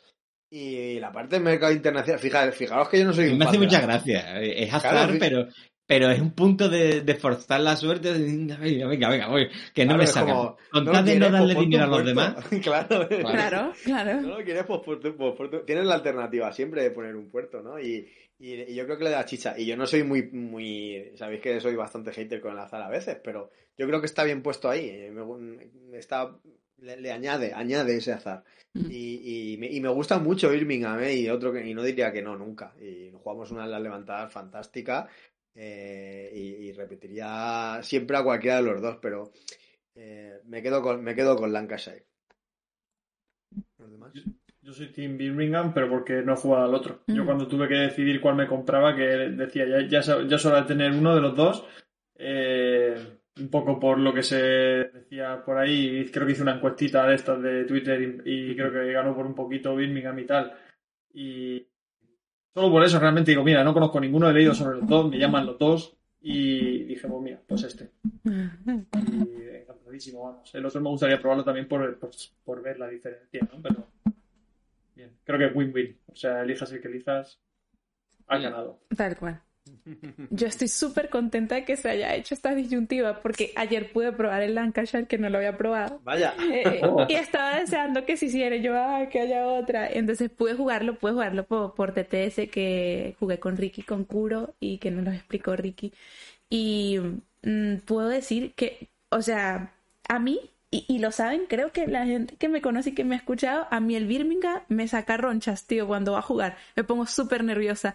Me pone nerviosa y, y, sudo y todo, las manos y tal, porque me parece que es un juego para mí súper, que es tontería, ¿sabes? Pero que es súper como complicado enfrentarme a él pero me gusta, me gusta y lo disfruto y cuando estoy jugando como ahí bastante después, le digo, ah, bueno, estoy haciendo algo productivo. Pero la sensación que tuve ayer con el Lancashire fue como que este es el juego que a mí me gusta, o sea, este sí, este sí lo entiendo, este sí que le veo el flujo, este sí ya no existen las desgraciadas cervezas que tanto me fastidian, ¿sabes? Ya aquí es como más mi yo, si yo pongo mi puerto y vendo, cuidadito con usarme el puerto, lo del el mercado lejano, la exportación, no sé, es una maravilla, me encanta porque a mí esa tensión de saber que puedes, de hecho, llegar a la X y no vender, es como que, oh, qué, qué susto, pero me gusta ir, no sé, me pareció que todo es verdad, el tema de, del comodín es verdad que es una caca, ¿sabes? Porque tienes que gastar una acción, pero con todo eso creo que, no sé, y lo estoy diciendo con una partida, esto va en contra de todos mis principios y mi moral, pero es increíble. O sea, ahora entiendo a la gente como que decía que se quedaba con este, ahora entiendo por qué. ¿Sabes? Es una pena que sea el que no funciona o menos funciona, bueno, que ahora con el, que sí que lo han hecho para que funcione a dos, pero es una pena que sea el que, el que menos funciona a dos, porque creo que es el juego que me gustaría tener en mi ludoteca y que saldría mucho. Y sobre todo me parece que no sé si la gente diría lo contrario, pero me parece que para una primera partida yo desearía haber jugado primero en Lancashire que el Birmingham. Em, no sé por qué, porque yo sentí como un poco más de control. No es que me encanten los juegos que tengo super control, pero sentí más como que tenía, tenía algo más, mm, era como más una línea temporal en la que seguir. El Birmingham me, me, me descontrola un poco más. Entonces, Creo que a lo mejor es porque hay menos tipos de losetas y es más fácil puede ser. Eh, hacerte un plan de acción. Puede ser. Fíjate que ayer... Eh, los tipos de espacios en el tablero y todo claro, eso. No sé. yo, yo tampoco hago- soy de las personas que al jugar como que evalúa todo y tengo, no, no, yo voy ahí, voy tirando a ver cómo vamos saliendo. Y ayer pues me fui por una estrategia que era vender simplemente, o sea, hacer algodonera y vender y vender y vender con mis puertos, con el mercado, tal, no sé qué. Y si es verdad que empecé a poner en la, en la era 2, en la de los ferrocarriles, empecé a poner muchos enlaces. Creo que hice 52 puntos de enlace, no gané, ¿vale? No, pero en, la- en esa era hice como 52, tenía un control brutal y las otras dos personas se fueron a estrategias totalmente diferentes. Ganó el que se fue al de los barcos, que yo no me di cuenta que la ficha de los barcos daban tantísimos puntos. Entonces, claro, ahí te despistas un les poco. dejas. Si les dejas, claro, claro, exactamente. Si les dejas, además que es súper definitivo porque el primer barco lo tienes que poner en una localización, es la única donde puedes ponerlo.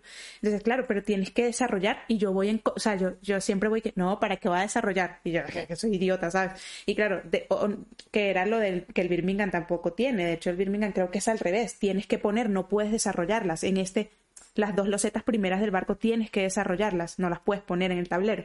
Entonces, si no En las el- desarrollas digamos, en el Birmingham son la cerámica. que las La- tienes que millar- poner, ¿no? Si no me equivoco, ¿no? A juro, no las puedes No, en- desarrollar. en el- en el- Sí, había, un- había algunos que no podías desarrollar. es verdad. Exactamente, me suena que habían La unas industrias sí. que no podías desarrollar, sino que tenías que colocar, y este es totalmente a la inversa. Entonces, cuando me di cuenta, ya tenía que desarrollar cuatro veces, creo, porque son las dos bases, más las dos en la época fluvial y, y las que tienes que poner. Dije, no, no voy a ir a esto, pero ni no voy a llegar. Pero la partida estuvo súper justa, o sea, estuvo 150 y, o sea, fueron 14 puntos de diferencia entre la menos que fui yo, con 141, a 155, si no me equivoco. Y fue una partida súper entretenida, no sé, y dije, wow. Esto, por ejemplo, que sí está muy bien en el, en el Birmingham, el tema de los, los préstamos, que en el Birmingham es, pide un préstamo de 30. Claro, pero, pero en el Lancashire En el otro que no tiene sentido No tiene que sentido. Vas a hacer un préstamo tiene de sentido, 30, eh. ¿sabes? Vas a hacer un préstamo de Ya que 30. gastas la acción, no, no 10. No, no, ¿eh? sí, claro. Y no, y eso del tema, bueno, aquí la única también en la puntuación final que te dan creo que un punto de victoria por cada 10 monedas que en el Birmingham no se usa y por eso es que te ponen la, re- la, eh, la restricción de que no puedes pedir préstamos ah, en una época, Cuando en ya un se ha momento. el fin. Exactamente. Eso, más. No sé, me pareció delicioso jugarlo, o sea, fue una experiencia súper guay y, y por eso me, bueno, y que te imaginas, y por eso me quedo con el Birmingham. Os lo, os lo compraréis. Sí, Bueno, seguramente. una cosa que no hemos hablado de los otros juegos, y habría estado interesante, es si caben los dos en la ludoteca. Caben los dos Eso no lo hemos hablado de los otros, y, y eso era No un sé. punto interesante. Ese punto siempre depende, ¿no? Depende Hombre, de claro, cómo de grande es la ludoteca. Claro. Las mías En- caben. Claro. Yo, por ejemplo, en mi caso, no caben los dos. Ya. Eh, un, un amigo tiene el otro y me parece perfecto, pero tener los dos. eh, Sin embargo, Agrícola y Caverna sí que me cabrían los dos, por ejemplo, por dar, por decir ejemplos, así de, de los de reimplementación. Yo igual. Eh, Uno, me quedaría uno. Eh, tengo Agrícola, te- no tengo ni, Caul- ni Kailus ni Carson City, tengo Gaia Project, tengo la Guerra del ten- no tengo ni Great Western ni Maracaibo, tengo Birmingham, me traeré Cascadia algún día, y así. Yo es que tengo el, el mira, agrícola. Gemerlos dice que tiene ambos. Claro, hombre, es que, que me refiero. Yo agrícola No, caverna los los hemos tendría. hablado, solo el cálico es el único que ha salido de casa. Exactamente. están todos. ¿Están todos? Mm, Ya. No, yo no, el, el agrícola está, el caverna, pero podría estar. El Kailus, el Cardon City no están, ni creo que estarían. En Terra Mística, el Gaia, el Gaia entraría, pero no tengo ninguno de los dos. Desde Star Wars lo tengo. Y el Great Western Train Maracaibo se van a quedar los dos. Y el Lancashire entrará, el- o sea, y el, en los braces entrará el Lancashire. Bueno, creo yo, que yo ahí más sí que que el vendía el Age of Industry, que eso cuando salió Ya. el Brass, luego vino el el Age of Industry, que es eso sí que es cuando digo, si hay que empezar por unos, empezarías por ese porque es con el que Es el destilado, ¿no? Ya, juega. ya, ya. Sí, porque las cartas no son de localizaciones concretas, sino que son de regiones y en cada región hay dos o tres ciudades. Eso permite eh, salir un montón de mapas distintos. Los préstamos no es una acción, o sea, tú simplemente compras préstamos, pero sí que si los tienes, al final cada ronda tienes que, bueno, tienes que pagar los intereses, pero los puedes devolver cuando quieras, ¿vale? Y, y no te tienes que gastar una acción para conseguirla. Es más, es más ligero a la hora de, de desarrollarlo. Y es es el que introdujo el tablero personal donde poner las cosas, porque jugar al, Bra- al Brass original que no tenías tablero, que tenías que organizarte tus pilas, Ostras. era un dolor. Sí, sí, sí, sí, sí, sí, era un dolor. Bueno, Pues- por mi parte, el único que, los únicos que tendría los dos son los dos primeros que hemos dicho, Agrícola y Caverna y Kailus y Carson City. Eh, por los demás, bueno, eh, no, Grey Western y Maracaibo, yo podría tener Maracaibo, no me lo voy a comprar, pues lo tiene Chema y intentamos no repetir juego grande, pero podría llegar a tenerlo si se diera. eh. Pero luego, por ejemplo, de Star Wars Rebelión o Guerra de Anillo no tendría los dos, eh, de, de, de Terra Mística o Gaia tampoco y de Cascadia o Calico tampoco. Bu. Pues nada. Pues, Eh, ¿qué pasa- hacemos? No- no- Bueno, eh, no sé si Iván, no sé si te quieres quedar al repasico, si te tienes que ir. Yo me tienes que encantaría, pero que tengo que irme. Sí, sí, no Entonces, pasa Nada, nada. te, te despedimos y seguimos nosotros con un repasico. Eh, Os sigo, os sigo leyendo, os sigo No te escuchando, preocupes. porque me podéis criticar ahora que me voy. Y vamos, pues nada. pesado este tío, como, como raja. Que va, que va. una- ha fluido, ha fluido. Un absoluto placer tenerte aquí. eh, ha sido una maravilla, además, porque justo el tema que hemos hablado es un tema que, que controlas mucho y que y también presentar a los oyentes que no te pudieran conocer, que me sorprendería. Y, y nada, eh, encantado de tenerte por mi parte. Sí, yo Encantado decir, de haber estado, ha sido súper divertido. Bueno, de- alabadme todos, por favor. no, decir, como hacen, las vías de contacto son Más Madera Podcast. No, por- solo por recomendar un poquito por dónde se te puede ubicar para, para no dejarlo para el final, que igual queda un poco inconeso. Eh, ¿Lo quieres hacer tú, ah, con el mismo tono que en tu boca? Para quien no lo sepa, No, podéis encontrarme en Twitter, ¿no? Estoy siempre con arroba y mi sud, eh, para que me podáis dar toda la brasa con todo este tipo de disyuntivas lógicas que son mi pan de cada día. O sea Le encanta meterse, le encanta. Sí, sí, sí, sí, no puedo evitar, no puedo evitar, me encanta un charco. Eh, y luego en, bueno, tenéis el hogar de la chocho reseña, que es misumipel.com y me podéis escuchar en Más Madera junto a Edgar y Raúl en másmaderapodcast.wordpress.com, que eh, digamos es la central de todo el podcast, aunque bueno, normalmente estamos en YouTube, en el canal de Mueve Cubo, que es una cosa que queda un poco rara, pero bueno, es el canal de Mueve Cubo y, y ahí sale Más Madera. Y eh, en Twitch, que ahora me ha dado por empezar a emitir la- las sesiones, pues voy a emitir la- las sesiones de los sábados. Oye, 30 personas ahí, digo, hay gente muy aburrida desde las 7 de la mañana viendo. Tengo curiosidad por ojear a ver un poquito por ahí, que yo no pude. A ver cómo, cómo apalizas a, a a tus No, hombre, conejillos de yo, también soy apalizado. ¿eh? Muchísimas gracias, Nada, Iván, eso, muchas de verdad. Gracias, Iván, por estar por aquí. Y nos han quedado un montón de disyuntivas, igual para un Segundo programa. Igual te invitamos, te invitamos a una parte 2. Parte 2. Iván, Cuando muchísimas gracias. Muchas gracias por venir. De verdad. Muchas gracias Ha sido genial. Adiós. No, no os alarguéis mucho. No, no, no, no, no, no nos queda nada, no nos queda nada. No, no, una- unas partiditas y ya está, ¿eh? ¿Por, qué? por quitárnoslas. Ahora los seguidores van a hacer boom. Iván, ¿te quedas aquí? ¿Te vemos cenar o algo? No, no, ok. En Instagram podéis verme como ceno. En directo. Adiós, muchísimas gracias, Iván. Un abrazo enorme. No. Adiós. Muchas gracias. Pues nada, chicos. eh, tienes, que, me- tienes que meter la entradilla de la siguiente sección, ¿no? Sí, ¿no? Eh, voy allá. Vamos allí.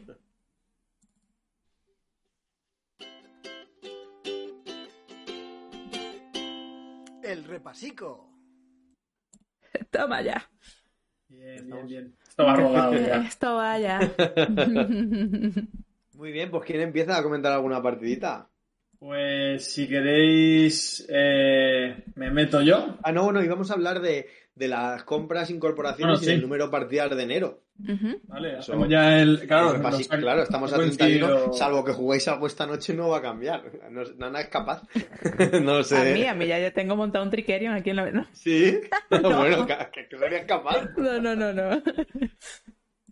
Yo, bueno, si queréis, eh, comento. Eh, la verdad es que el mes ha sido, pues está en el top 2 de los meses más prolíficos desde que, desde que juego, desde que anoto partidas. Sobre todo porque me he hinchado a jugar en solitario. O sea, es que no hay, no hay más. Cada vez que he encontrado un hueco tenía muchas ganas, mucha ansia de jugar. También viene un poco dado por, por, por porque no he jugado mucho con, con la gente, entonces me apetecía un montón. Me han salido un total de 53 partidas. Ah, Estás a saco en solitario, ¿eh? Sí, bastante, bastante a saco. Eh, echando el tiempo libre, que es verdad que luego llega el lunes y voy hasta arriba con el, con la, con prepararme las clases y demás, pero, pero bueno, que, también hay que disfrutar. Entonces, bueno, eh, por destacar así, eh, desde que llegó el, el Señor de los Anillos LCG, la edición revisada, pues lo cogí con muchas ganas a raíz de lo que comenté en el programa anterior, pues de podcast del ponipisador, de que estoy en contacto con varias personas eh, por línea interna que me ayudan, me aconsejan y demás, y eso me está haciendo pues que lo, lo gestione como mucho mejor y me quite esa ansiedad que me daba la organización de un, de un, de un pool de cartas así muy grande, que de momento no es muy grande, entonces ya veremos cuando se cuando se metan otra, otro par de cientos de cartas cómo, cómo reaccionaré. Entonces le he echado 22 partidas, eh, que son bastantes. Son bastantes. También es verdad que me compré, venía a la vez, o sea, una semanita más tarde, un pack de expansión que traía dos aventuras nuevas. Entonces, una vez que jugué las del core, me decidí a probar esas también y las he estado jugando y probando un mazo y probando otro. Entonces, pues, ahí muy bien. Y luego también destacar, pues, las 8 de Makis, que desde que Ocho. llegó, 8 partiditas.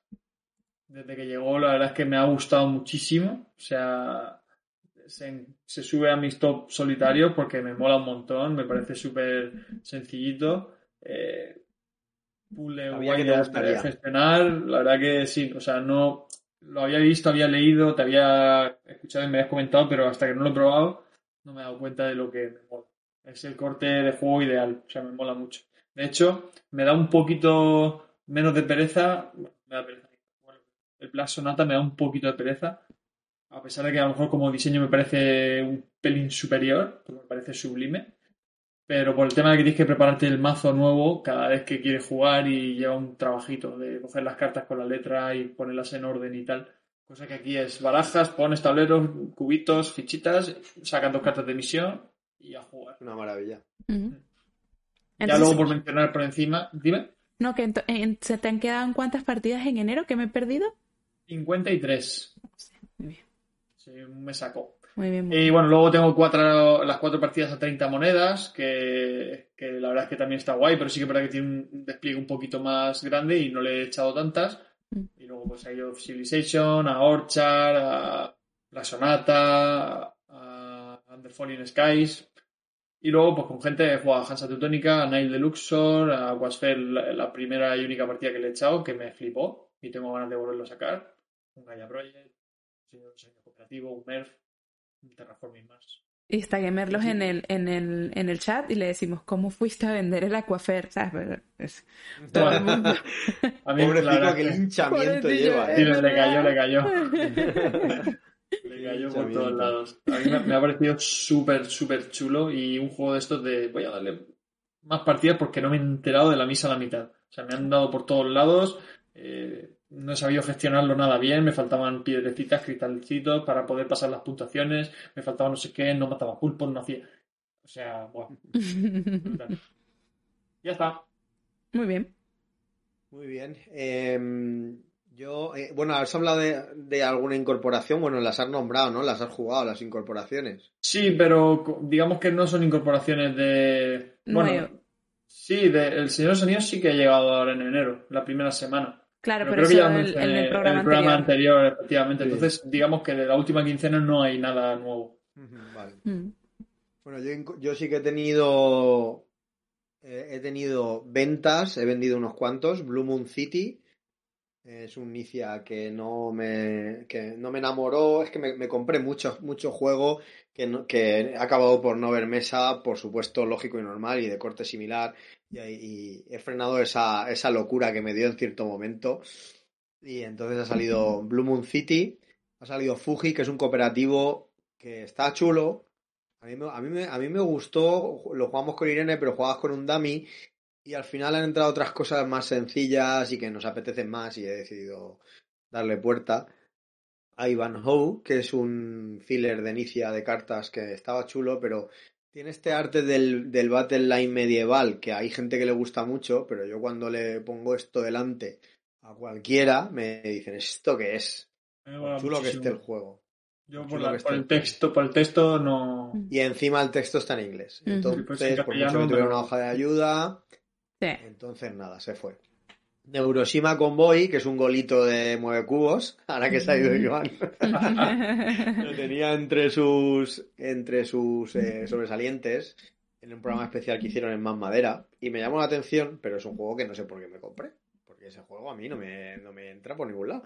Es un juego temático, de confrontación, o sea, cosas que... y para dos. eh, o sea, le jugué dos partidas, me pareció que estaba bien, pero nada. Y, y- y- y, eh, bueno, tenía un hongo de viaje que lo jugué unas cuantas veces con Irene, no sé, no sé cuánto, pero eso es un juguetito y, y se lo quedó uno de mi grupo, ya está. Y compré Beyond the Sun. Que yo creo que no lo llegué a decir. Sí, sí lo dije. Si lo dije, lo dije en, eh, como que lo tenía reservado, pero vamos, eh, ya llegó y ya se ha jugado y se hablará. Y partidas 27, que no sé por qué, hay dos que me aparecen en la app, que no me aparecen en la web de la BGG. Sé que hubo un problema de sincronización, pero no sé qué pasa. Ah, es verdad, Eh, sí. 27. El mal jugado, misión cumplida con cuatro partidas. Qué guay. Eh, muy- me gusta mucho misión cumplida. Eh, bueno, y luego ahora hablaremos de alguna partida más. eh, así que le paso el testigo a Nana. Sí, yo eh, de entraron en pocos, bueno, pues pocos. Entró el Furney, mira que lo tengo aquí, a la gente de aquí, uh, me lo regalaron, ¿vale? Nos lo regalaron nuestros amiguitos jugones, nos regalaron hace poco, no lo he probado. Eh, podría aumentar mi número de partidas hoy si al terminar no acabo muy cansada, lo jugaría. Eh, entraron dos carteritas de los minis eh, de Mercurio, ¿vale? Que son unos Roland Wright que vienen en un sobrecito que se llama, mm, si no me equivoco, uno se llama Tira del Hilo y el otro se llama La Madriguera, ¿vale? Son dos Roland Wright muy chiquititos. Y entró He hoy... hecho carterita y pensaba que ibas a decir Saltan Pepe. No, no, es un sobrecito, realmente no es Wright una... en, en sobrecito. es un sobre. curioso, no- no, ni, ni lo había oído. A ver si puedo montar una foto luego y son muy, muy... Ah, porque bueno, mira, pues, mira, qué, qué fotos, si te los enseño porque lo puedo enseñar por aquí rapidísimo. Y... mm, eh, ¿Y qué más? Son dos, que se llaman La Madriguera y, y Tira del Hilo, si no me equivoco. Este, eh, así les muestro más o menos el estilo de juego que es, súper rápido. y mm, mira, vienen estos sobrecitos, ¿vale? Es este sobrecito de aquí, viene el blog, el lápiz, el dado y las reglas. Nada más. ¿Vale? Y bueno, y es, esto es para llevártelo de viaje y, y- y- Uy, aquí tengo un título que no va. Esto es para llevártelo de viaje y, y- y poco más, ¿no? Y luego ha entrado hoy de sorpresa también otro Roland Wright, que es el de Ganges. El, el Roland Wright de Ganges. No tengo ni idea de cómo va, ni cómo se juega, ni nada, Eso pero... Estáis a full, ¿eh? Con los Roland Wright, pero sí, vamos. tenía que... No está Nano en el chat porque ya se ha ido porque tenía que cenar, pero el otro día estuve en un directo de él que se llama Rock and Wright y hablaba de todos sus Roland Wright favoritos. Y entonces yo le decía, desde donde estoy de mi sofá puedo ver al menos 20 Roland Wright. Entonces, pues estos, estos, eh, de hecho el de la madriguera se lo vi a Nan un día en Twitter, de la, el del sobrecito, y dije, ay, lo quiero y tal. Y este no sé qué tal estará, ya, lo probaré. eh, he jugado el juego normal grande, pero el Ah, Roland qué Wright no tenía ni idea. Sí. Y de venta nada, creo. No ha salido nada, creo. No, no lo sé. Lleva Dani. Eso no, no digo yo. Y de partidas he echado 80 partidas en enero. 80 partiditas. Muy bien. 80. Vale. Sí, sí, sí, sí. 80 partiditas chulis. A ver si Yo podemos. loser, Yo ni la mitad que Guilla ya, pero ¿esto qué es? ¡Qué No, fuerte! Escúchame que estoy contento de decir, no, no, no he dicho balance ni nada de eso, pero en Navidad, ya en el último programa comenté que en Navidad había pasado bastante y todo eso, y he recuperado con fuerza los juegos de mesa, hicimos un intensivo este fin de semana, estoy ahí muy... Yo estoy contentísimo con las 27 partidas, era mi objetivo, era alrededor de partida De una por partida día, por día.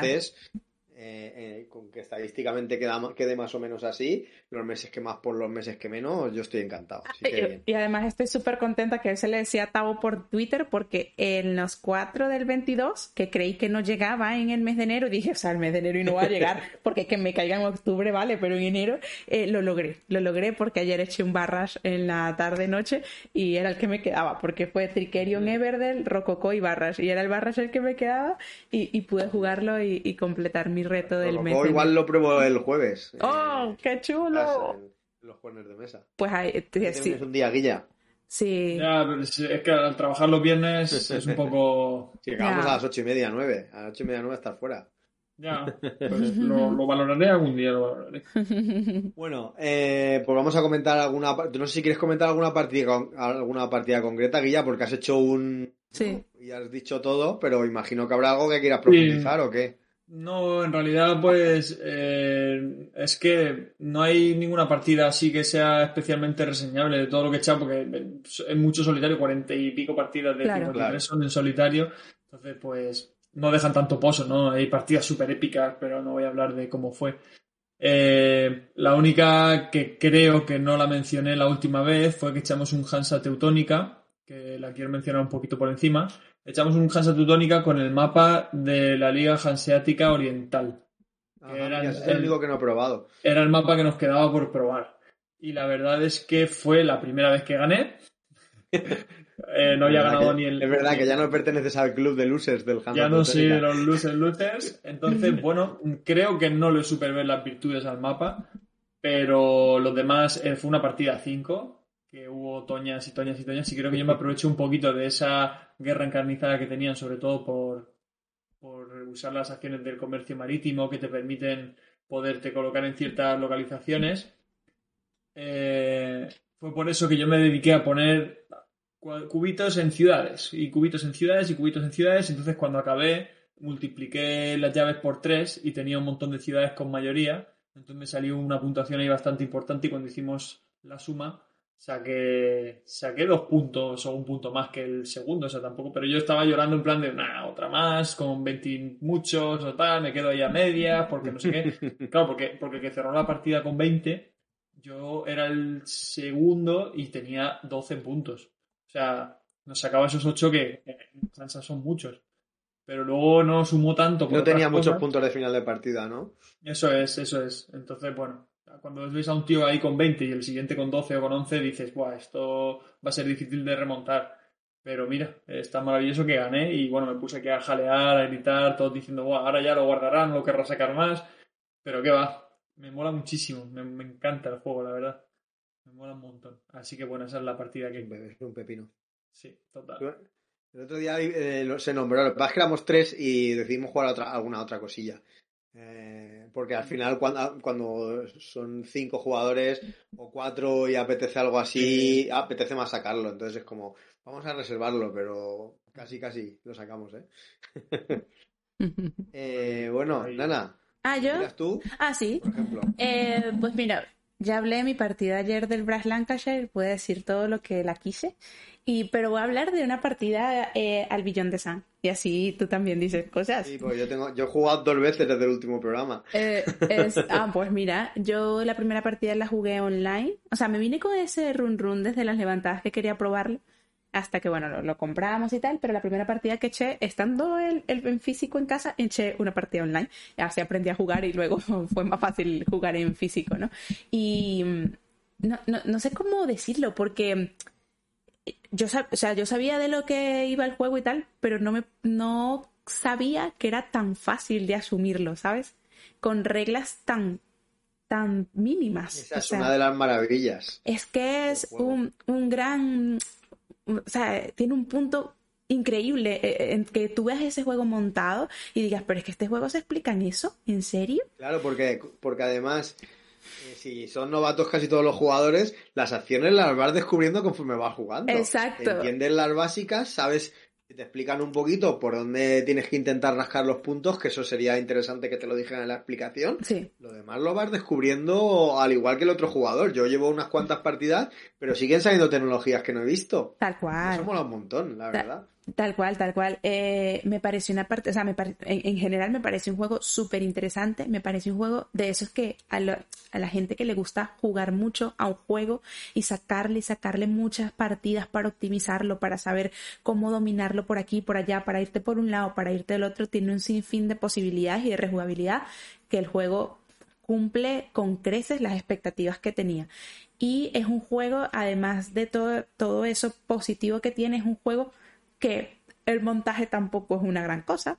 No sé, tampoco es que, ah, qué, qué dolorido el montaje. Bueno, quizás un poco en tu tablero, que es un poco fastidioso poner los daditos y tal, pero de resto, no sé, es ese momento de irte a una localización, abrir un evento y que ese evento te dé una cosa, te dé otra, o sea, ese momento de toma de decisiones que te vas a beneficiar tú y bueno, también, también el resto, ¿no? Pero, pero es muy chulo. E, es un juego, yo en verdad no había probado nada eh, con esa sensación que, me deja el Billón de Sun con tan poco, ¿sabes? Es, es un juego, no sé cómo describirlo, pero de verdad que cuando crees que te vas... Yo tenía mucho miedo del juego porque creía que era muchísimo... Es muy profundo, ¿ok? Eso no quiere decir que esto sea un juego... Ah, cualquier cosa. No, no, no. El juego tiene lo suyo y es un juego que para dominarlo seguramente y juegas con una persona que sepa y seguramente te va a dar una paliza porque vas a ver a dónde ir como más pero como lo he jugado con gente que tampoco, bueno, sí, con Raúl y Chemi, que en ese momento lo jugué, sí que lo dominaba un poco más,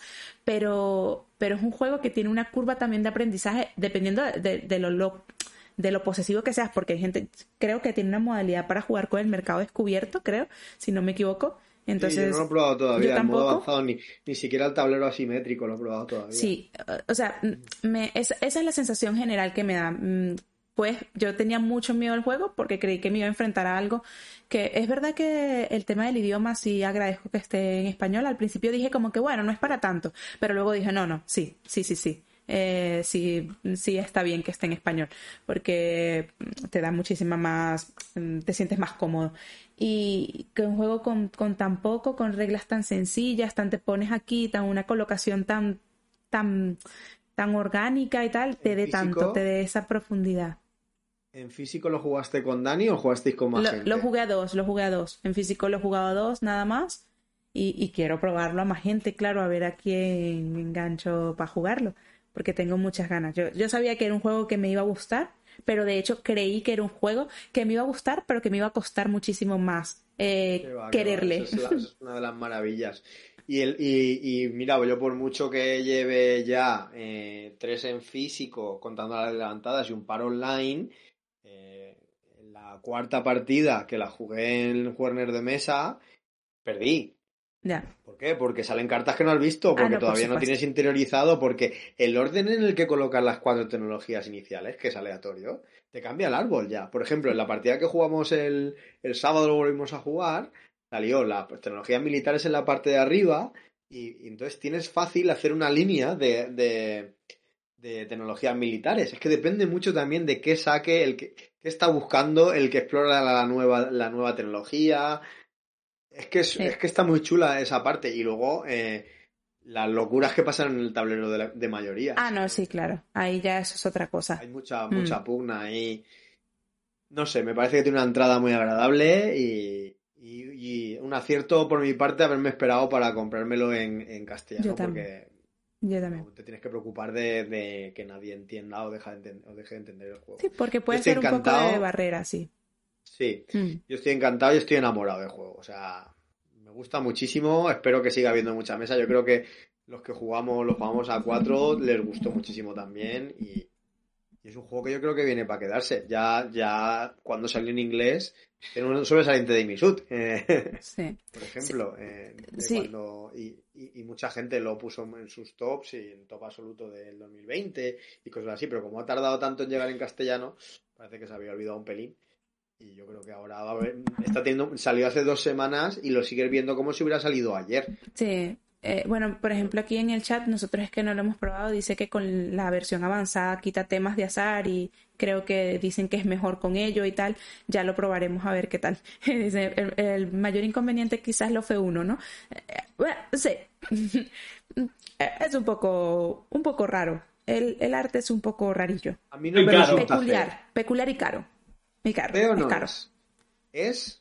Seco, Pero Mm. súper que, funcional. que los tableros, tío, uf, hay todo Sí, blanco y letras sí. negras. Sí, Joder, Sí, a ver, yo tengo que un mantener poquito que... más. eh, sí, Soso, final, es soso. todo el mundo está encandilado por el juego por la mecánica. O sea, Sí. Nadie puede decir algo positivo de lo que, de que no sea la mecánica. Mecánicamente y que dentro de tal, pues se entiende bien, la iconografía es clara y Sí, eso también.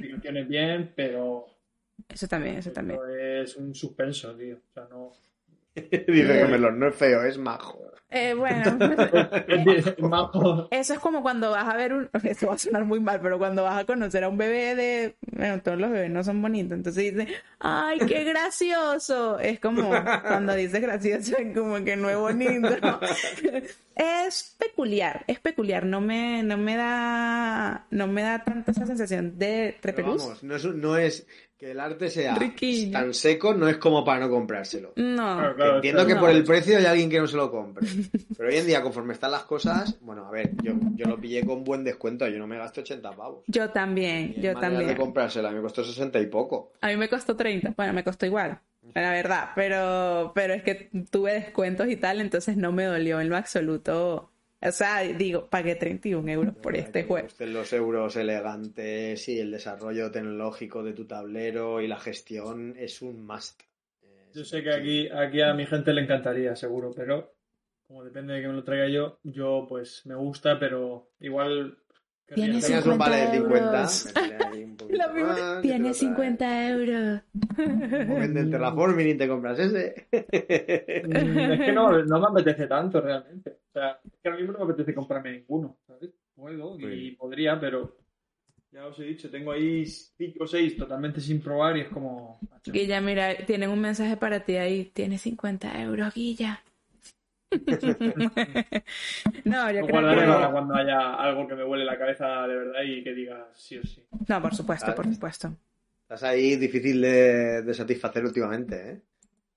Quiero jugar euros, tío. Me satisfacen los solitarios. Me estoy volviendo una rata de cloaca, tío. Y tengo ahí... Tienes que venir de visita a Elda, hombre, porque este fin de no era el fin de, pero tenemos que hacer una de estas como la que me he echado yo este fin de. Claro. ¿Y tú, Bueno. Davidito, vas a comentar alguna? A ver, yo, yo hablaría de Witchstone, pero me voy a esperar a jugarlo a más jugadores, porque solo lo jugué con Irene. Me gustó un montón, anticipo. Pero ya lo hablaremos tranquilamente otro día. Eh, voy a nombrar por encima que jugué a Es que no he llegado a hablar de Cascadia porque quería comentarlo, pero no me quiero poner... Hemos, al final hemos acabado hablando mucho y no he acabado diciendo mi experiencia con Cascadia. Eh, voy a nombrar un poco mi experiencia personal, porque del juego se ha hablado ya hoy, lo jugué en Juerner de Mesa la semana pasada, eh, y no sé por qué tenía unas, eh, justo lo que hemos hablado al principio del programa, tenía unas expectativas distintas a lo que era el juego, por algún motivo. El juego es mucho más familiar de lo que yo pensaba que era. Eh, por eso cuando lo estabais nombrando he dicho, corte muy familiar. Me parece importante que el que lo esté pensando en comprárselo sepa de lo que, sepa el perfil del juego que es. Eh, es un juego y además muy amable. Eh, para optimizar puntos hay que estrujarse más la cabeza y tiene mucho a, tiene mucho a la hora de ganarte, ¿sabes? Eh, juego contra ti, te quiero ganar la mayoría, te quito la loseta que tú quieres y intento aprovechar. Ahí a la hora de rascar puntos y todo eso, ahí es donde tiene mucha chicha el juego. Eh, pero de primera, la primera partida me quedé un poco, ay, pues es otra cosa distinta. Y dije, ojo, que esto no lo hago nunca. Eso que eso, era, es buena señal. Nos echamos otra y nos echamos otra partida. Dos seguidas. Es algo no muy común en mí y, y- es que dejó un buen pozo. Y sigo pensando que tiene sitio en mi casa ese juego. Eh, pero eso, el único problema que hubo es que yo tenía expectativas de encontrarme, aunque fuera sencillo de reglas, algo más eh, difícil. No sé cómo, no sé cómo, no sé qué palabra escoger exactamente pero quizás algo más difícil de gestionar eh, de lo que luego era, porque poca restricción y pues, es muy amable por norma general. Pero es lo que, pero el resumen es que entiendo que se juegue mucho porque son pipas lúdicas, como le gusta decir a Guilla. Mm. Esos son eso- que se acaba de levantar y no se me ha. Sí, los ojos puestos. vale, vale. Son pipas lúdicas. Eh, yo entiendo que el que pille el. Mira, eh, está enseñando el vale porque creo que el vale va para allá. Para Cascadia. Eh, pero es un juego que lo puedes sacar con tu familia, con alguien que no sepa de juegos y echarle tres partidas del tirón y sin problema. Y además tiene muchas cartas de puntuación distintas, entonces eso le da, le da variabilidad. Variabilidad. Y, y seguro que, y seguro que lo expanden, ¿no? ¿O qué? ¿Creéis que lo expandirán? Puede, es, puede hacer lo que quieran con ese juego, ¿eh? Claro, pueden hacer mucho más, meter más animales. Más animales, bueno, más- alguna pueden hacer lo que mecánica, quieran. mm, distinta. Sí. Sí, Claro que eso, En cambio, a lo mejor el, el Calico no se presta a eso, ¿no? Digamos, como que está todo ahí más Es que Sí. tienes un Sí. 22 cuadrados. O sea, es muy no cabe más. cuadriculado, es muy cuadriculado No el cálico, sí, sí, sí. Sí, pero el Cascadia No, no, sí, eh. claro. El Cascadia sí tiene toda la... O sea, si quieren hacerlo, podrían. Desconozco totalmente si, si están trabajando en algo, pero pueden hacer lo que quieran. Lo que quieran. Claro, Big. Cascadia Big Box. que, mm, que David, que lo hablamos, ¿eh? Porque yo creo que en su momento te dijimos, ¿sabes a lo que, a lo que vas? Creo que no los comentaste. Ya, pero aún así, aún así pensaba, en mi cabeza mm, procesó eso de otra manera. Pero bueno, me- que lo que digo, que si, se ve- si se vendría y me acabé echando una segunda es porque hay ahí. Claro. Lo que pasa es que fueron un momento, un, un momento las expectativas que me dejaron un poco. No es frío, porque es que al final, pero no sé, me dieron un sopapo que me costó ubicarme un momento luego en el juego, pero. Pero es chulo gustó, porque lo que te permitió fue ver algo que, bueno, que no era lo que te esperabas, pero sabes Sí. que te podría encajar.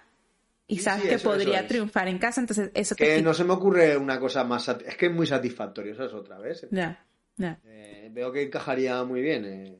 Yo creo que a Irene le encantaría juego, Sí. por ejemplo. seguro, Creo seguro nos- que sí. Nos estaba escuchando, no sé si nos estará escuchando. Y mira, no compren más juegos, pero bueno. ¡Basta ya!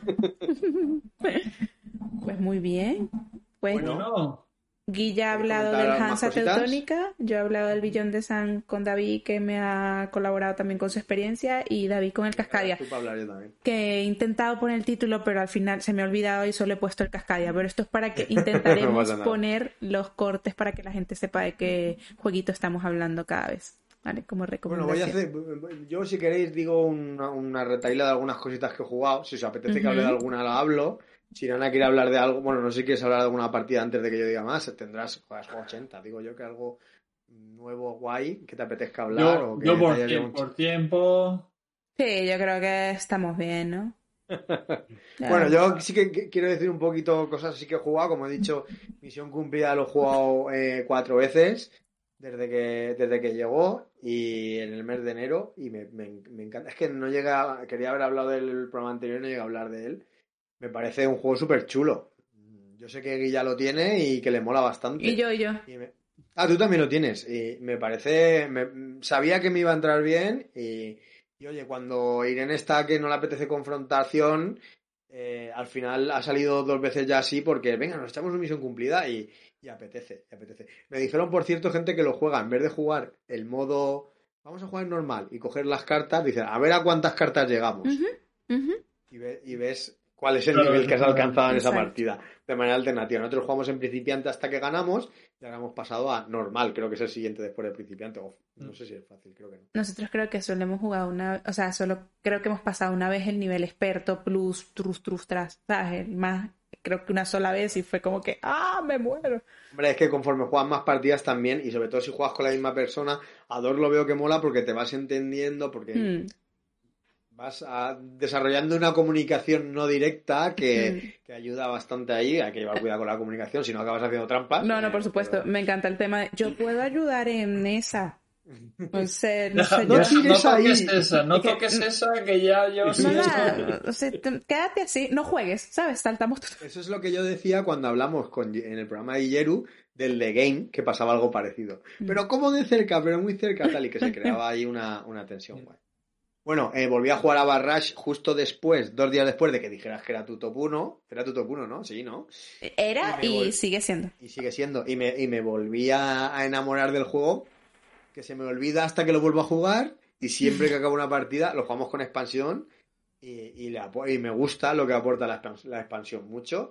Y es que es un pepino de juego. Es que me gusta muchísimo. Y Ahí ahora diría, si volviéramos a hacer el programa de, de juegos de por, por autores y nombráramos escuela italiana, lo pongo el primerísimo total. Mm. Total. Lo que pasa es que luego yo creo que piensas luego en ese tablero oscuro, en ese tema tan raro, y a lo mejor de primeras no, pero es que es un pepino, tío, es que está muy bien hecho eso. Eso, eso Todo lo que se genera alrededor de la mesa, Es increíble. Eso para, para paliarlo tienes que ponerte una canción así que te guste mucho, que te ponga muy happy y lo relacionas con la canción. Sí, eso lo una banda sonora así y, animada. y por último, comentar que este fin de semana intentamos hacer autogestas, que no- al final decidimos oficialmente no llamarlo autogestas.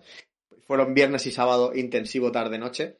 Eh, y, y, la temática acabó siendo juegos de civilizaciones, casi como cuando venís, cuando vino Guilla. Fue, fue contigo, ¿no? Que jugamos 3D Ages Nations. Y después pues, yo te saqué un 3D Ages también, como dos días después. Pues sí, sí, sí. Pues eh, jugamos 3D Ages Nations y el curso de la historia.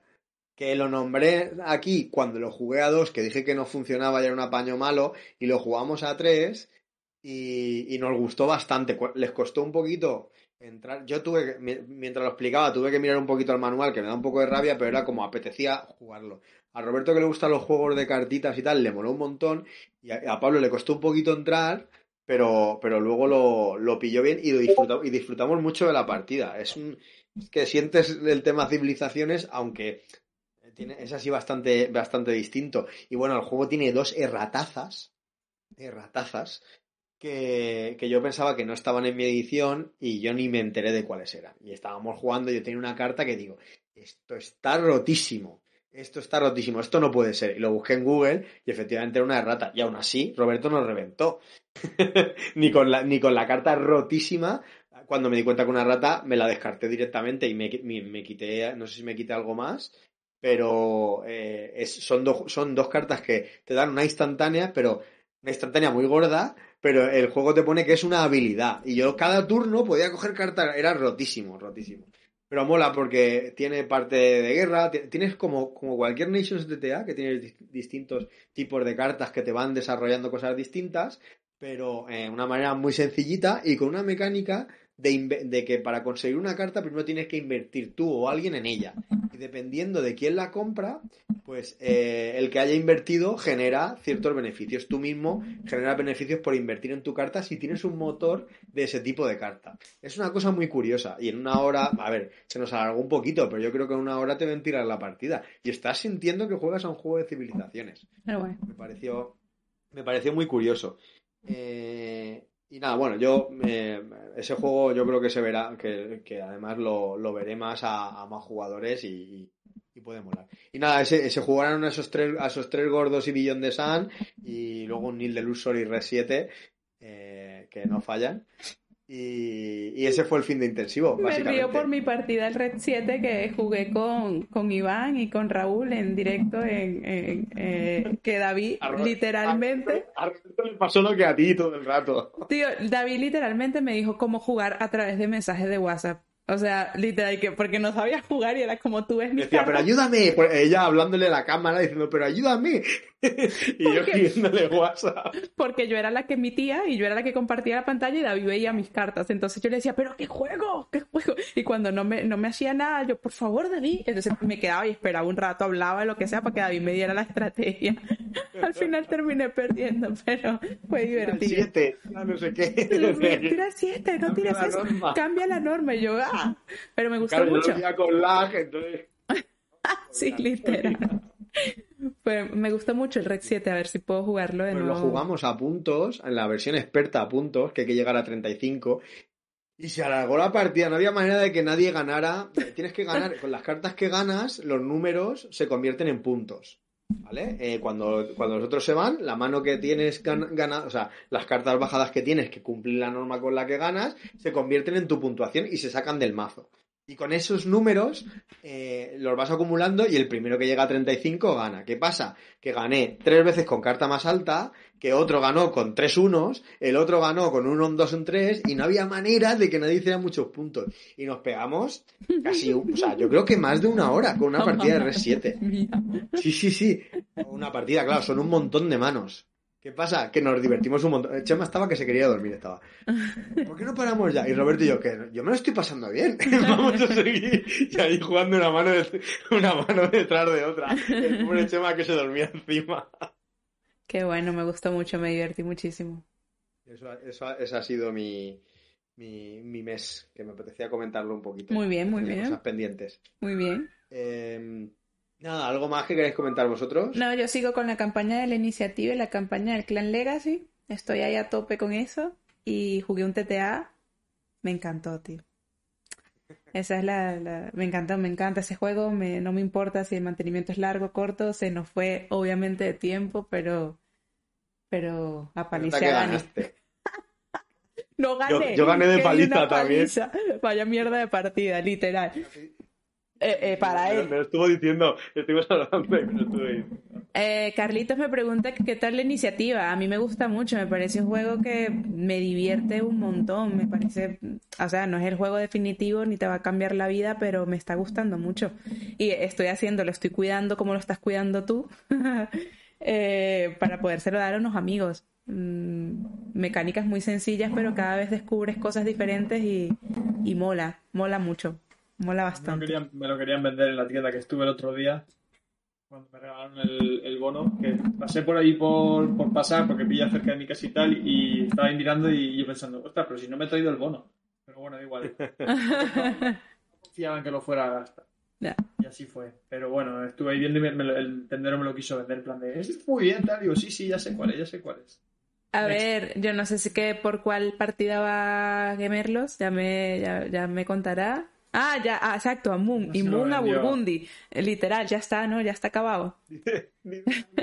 En esa partida al TTA murió Daniel el Pacífico. Sí, Dios mío. Creo que desde ese momento no ha, sido, no ha sido el mismo, tío. Tienes que superarlo Sí, porque en el una foto rencor... vi que tenía vi que tenía a Napoleón en una foto.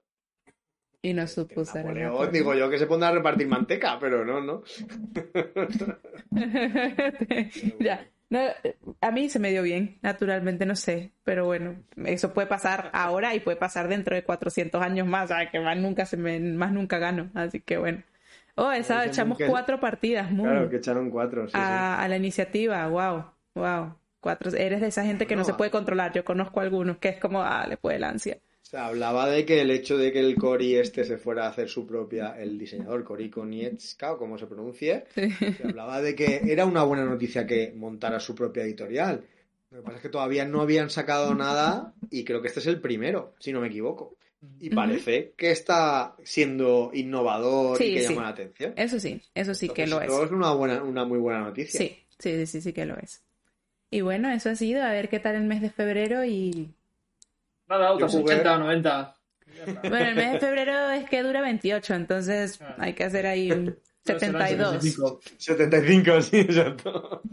Eh, yo, por cierto, jugué a este de aquí, eh, que es el Harry Potter. Death Eaters Rising, eh, que lo podrían haber llamado el auge de los mortífagos, ¿no? Que la palabra mortífago está guapísima. Uf, mola Contigo, es- Estoy contigo, es Guilla, o sea, es un palabrote, Sí. o sea, es un- una, una creación magnífica de la traductora del primer libro y... Bueno, no sé si, es de- si es- sale en el primer libro la palabra, pero bueno, da igual, de quien la creara. Lo que pasa es que lo comentaré, otro que me reservo para comentarlo más adelante, porque se nos alargó mucho la partida y le, y le queremos dar alguna más y ya lo comentaré más tranquilamente. La, la gente no lo sabe, pero la gente, eh, los tres de este podcast son súper fans de Harry Potter. Entonces alguna vez haremos un Mm. programa donde estaremos echándonos a Bada Cadabra, Carlos Messi, donde estaremos hablando, donde estaremos hablando mucho de eso, seguramente. Pues yo- tengo tres o cuatro, o sea, pues si algún día os animáis que hagamos alguno... Pues queda temática, ¿no? temática y tiene que ir todo el Antes- mundo con su casa y su capa. Yo tengo una varita por ahí. eh, el tema es que hasta hace poco no había juegos decentes. Ahora empieza a haber juegos decentes. Esto, Es guste más o menos, es un juego decente. El Hogwarts Battle también, el Funkoverse con Harry Potter también. Tengo, tengo una reimplementación de del Secret Hitler, que se llama Secret Voldemort. La tengo hecha en print and play. Y, y es muy ok, eso quiero jugarlo, por favor. Dame una- un, euro, un euro medio ahí de. Que vas a Hogwarts, que vas a. Sí. Había uno que es la casa de. La, la, la guerra de las casas, no, el, el torneo de las casas. La copa de las casas. La llama, copa de las- eso, la copa de Las las tres casas. casas. Y era un, un trabajo, un de trabajadores que tenía pinta de ser muy soso. Muy soso. Bueno, nada, que hay... cositas y cogías poci, ibas a clase de pociones. Aquí el hombre, el hombre que diseña puede echarse ahí un, un buen diseñito de Harry Potter de un euro medio. Sí, Duración contenida, colocación de Y que trabajadores. te lo saquen Yo lo con la- llamo Harry Potter. Harry Potter, Claro, exacto, lo consigue, No, pero- consigue luego la, La licencia. La licencia. la- esta, la licencia, lo jugamos en nosotros nada más. Los tres en esa quedada con nuestras No, capas. Yo quiero, que, yo quiero que me saque de pobre. ah, ¿tú quieres ser millonario? Pues bueno, vale, hay que moverlo un poco más. Bueno, di- dice Ay, Poppers. ha salido el, si- el similo de, de, Harry Potter. de Harry Potter. Bueno, y Sí. Dobel, y Sí. Código Secreto. Sí. Pues, no, sí. en cuanto a juegos estos mainstream hay mm, sopotocientos. Yo, yo digo de juegos así con un poco más de enjundia y tal, que es lo que solemos hablar aquí. Bueno, Una hasta Hogwarts Battle cerdita. para dos, por cierto. Una cerdita ahí de Harry Potter. Una cerdita, ¿vale? Vital, ¿qué tal? ¿Cómo te batió el Sí, tema más? Estando los de DOP y los de Funko por en medio, no hay que descartar que salga algo interesante algún día. Puede ser. Pues yo creo que, claro. que es el momento, ¿no les parece? Bueno, no, esto no es el podcast, pero ¿no les parece que hay un auge así brutal como de Harry Potter? No sí, sé, no sé sí, si- por eso están saliendo tantos. Que son pues de corte eh, ligero tirando a medio. Y el Hogwarts Battle está chulo. Tiene alguna cosa que pulen las expansiones.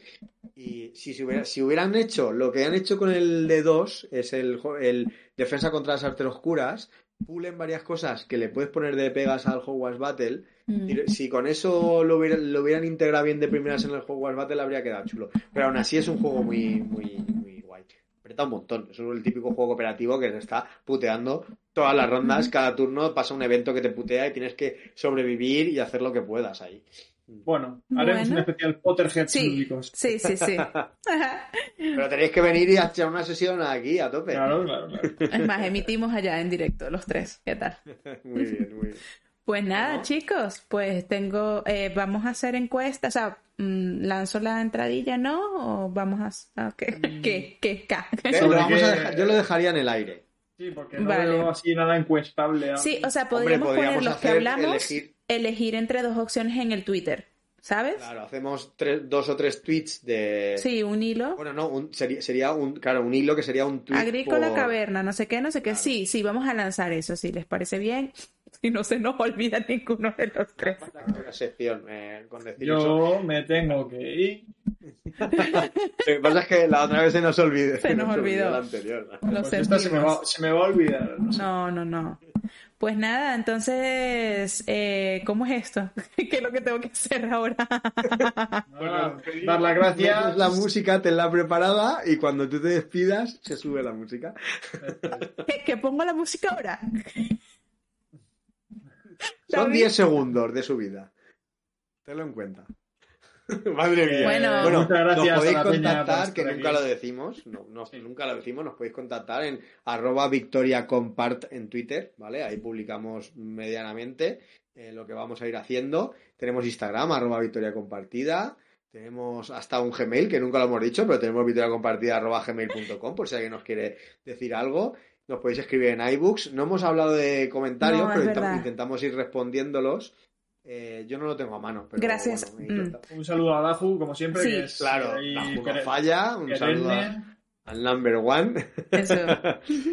y, y gracias a todos los que estáis en el chat, que al final han aguantado 15 después de Isai Misut. Ha habido bajadica. Eh, Pero ahí estáis. Eh, Vale. y nada, por mi parte, bueno, y que está análisis parálisis, la mesa de DAM en directo, Sí, haremos Y- eso, ¿no? No sé sé cómo hacer eso, pero lo haremos, digo yo. lo haremos. O sea, Pero cuando- primero vamos a despedirnos del podcast. Sí, venga. Bueno, ya- un ya- saludo enorme. Nos vemos en las mesas. Adiós a todo el mundo.